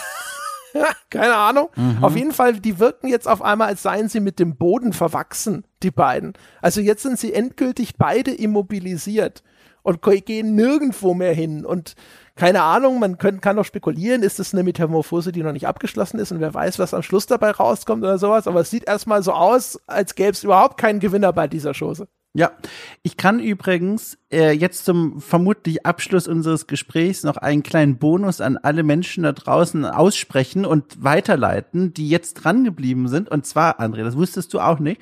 Ich habe kurz vor unserem Gespräch kam ich nochmal auf die Idee, dem Entwicklerteam eine Frage zu stellen. Und zwar eine einzige, und das ist jetzt lustig, weil bei all den Themen, die wir besprochen haben, ist das wohl die uninteressanteste, aber eine, die mich gequält hat. Und zwar habe ich dem Entwicklerteam eine E-Mail geschrieben und gefragt, Leute, warum habt ihr am Anfang dieses Schieberätsel dahin gemacht? äh, da habe ich denen einfach geschrieben und gehofft, dass sie während der Podcastaufnahme antworten. Und ohne Witz, in diesem Moment kommt die Mail von Milos Hetlerovic. Ich hoffentlich spreche ich es richtig aus. Und er antwortet auf meine Frage, warum zum Teufel dieses frustrierende äh, Ledersack äh, über das wir uns ausgelassen haben, ein bisschen dort platziert wurde. Und da haben sie, oder hat er mir jetzt sinngemäß geschrieben, ich übersetze mal mit fliegender Hand, äh, das war für die das wichtige, äh, der wichtige Baustein, um die Menschen so ein bisschen äh, ein Gefühl zu geben für das Spiel, das sie machen und einen Teil der Geschichte zu erzählen. Also, ne, damit meint er wohl diese, diese Idee, dass in dieser Welt offenbar menschenähnliche Wesen in diesen Säcken aufbewahrt werden und die dann dort freigestochen werden und dann Teil dieser Maschinerie werden. Ähm, er äh, gesteht auch, dass sie schon bemerkt haben anhand des Feedbacks der Leute, dass es wohl eine ein ziemlich herausforderndes Puzzle ist, aber sie bereuen es nicht, weil sie weisen nochmal darauf hin, wie schwer es ist, ähm, zum einen ein faires Rätsel zu machen und zum anderen aber trotzdem so schwer es zu gestalten, dass man danach das Gefühl hat, man hat was geschafft. Also alles in allem, sie sehen, ein paar Leute sind unzufrieden, aber sie stehen zu dieser Entscheidung. Ja, also wie gesagt, mich hat zwar auch leicht irritiert, ne, von der Progression her, wie schwierig das war, aber es ist jetzt auch nicht so ultra schwierig oder sonst irgendwas. Ich fand's Also ich fand, also mein Problem ist, wie gesagt, auf einer anderen Ebene mit diesen Dingern, sondern eben, dass mich rauszieht aus Ne, aus dem sonstig, aus der sonst so dichten Atmosphäre, wenn sie dann ankommen mit diesen sehr konventionellen Versatzstücken. Ich glaube, was wir noch gar nicht erklärt haben, was wir vielleicht noch tun sollten, aber ist, warum der Shooter-Teil hinterher blöd ist, oder? Ach so, ich habe da glaube ich schon also gesagt, ne, behäbige Steuerung und so, aber wenn du das noch mal ausführen willst, gerne, aber ich finde, das kann man relativ schnell. Ja. Also ich will nur sicher gehen, ich wenn vielleicht habe ich es auch nur jetzt irgendwie nicht mehr im Hirn, aber das Problem ist, glaube ich, vor allem auch, also ich glaube, jede einzelne Kreatur, bis auf diesen, diese ganz großen, starken, die dann später kommen, hat so einen Fernkampfangriff. Ne? Mhm. Jetzt, wo ich es erzähle, kommt mir auch in den Sinn, dass du es, glaube ich, schon auch angeführt hast. Ja, ja aber erzähl gerne ja, nochmal. Okay. Ja, dann muss ich das ja gar nicht doppelt ausweisen. Dann bin ich, ah, okay, dann war ich nur dumm.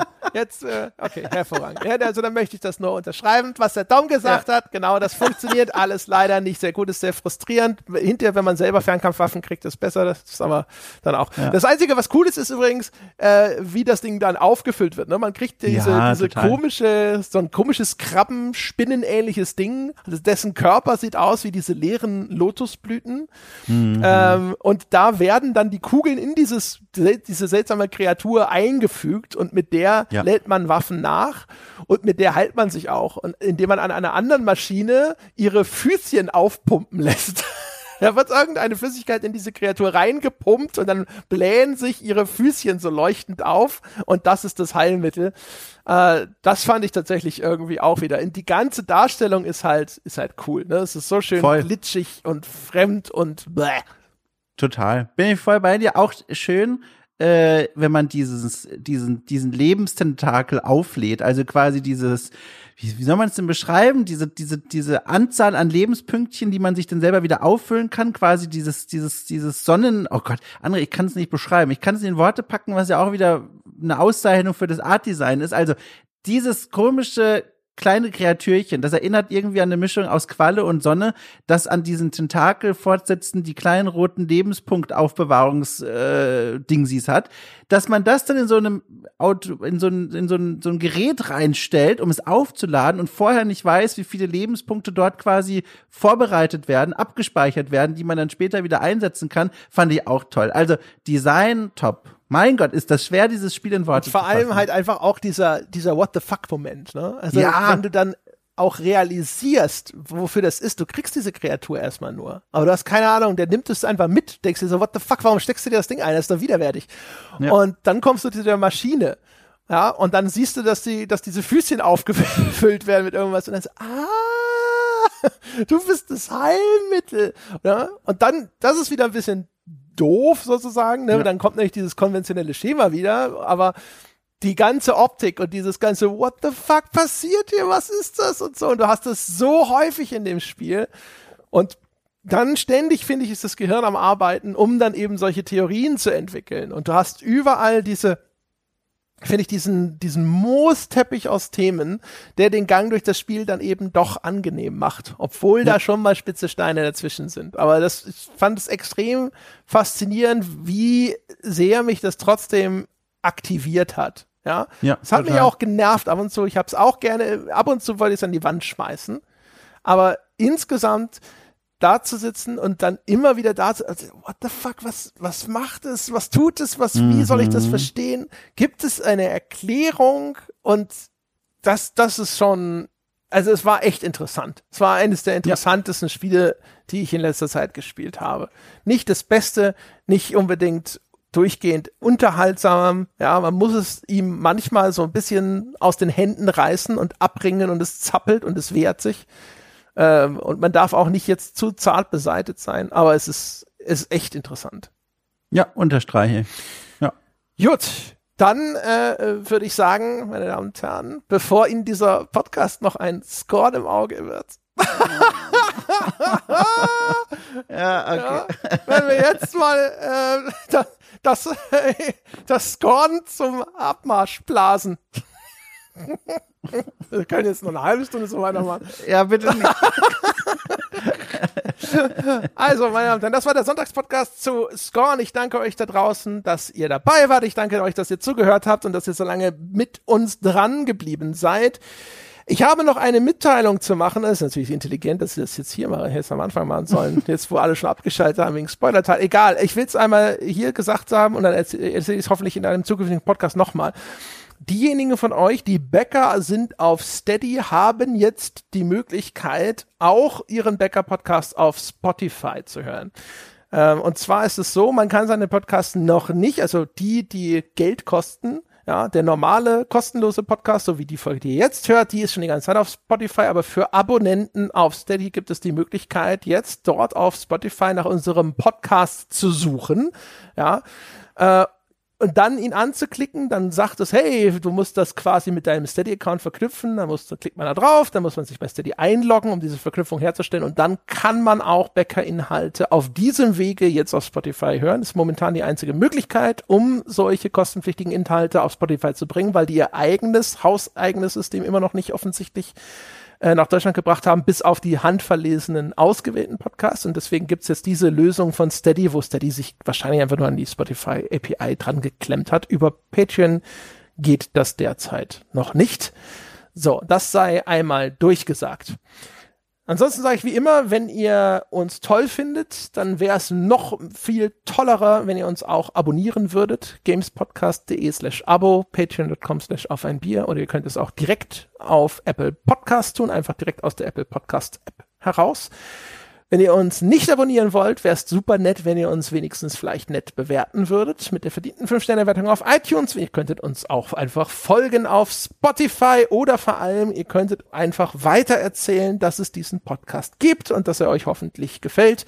Mundpropaganda ist für uns extrem wichtig. Einfach mal irgendwo völlig unprovoziert in jedem Gespräch fallen lassen. Eine Woche lang, wenn der Chef Guten Morgen sagt, wissen Sie eigentlich schon von The Pod? Ja, haben Sie gamespodcast.de schon mal besucht? Super, bei Jahresgesprächen stehen ja dann auch irgendwann demnächst mal wieder an. Ne? Aber mal so zwischendrin einfach rausplatzen, damit mal schauen, was passiert.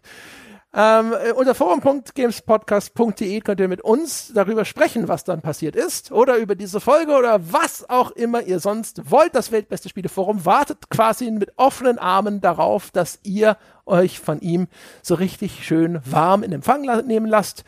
Und ansonsten war's das, glaube ich, damit tatsächlich für diese Woche alles, was ich sagen wollte. Wir hören uns nächste Woche wieder. Bis dahin.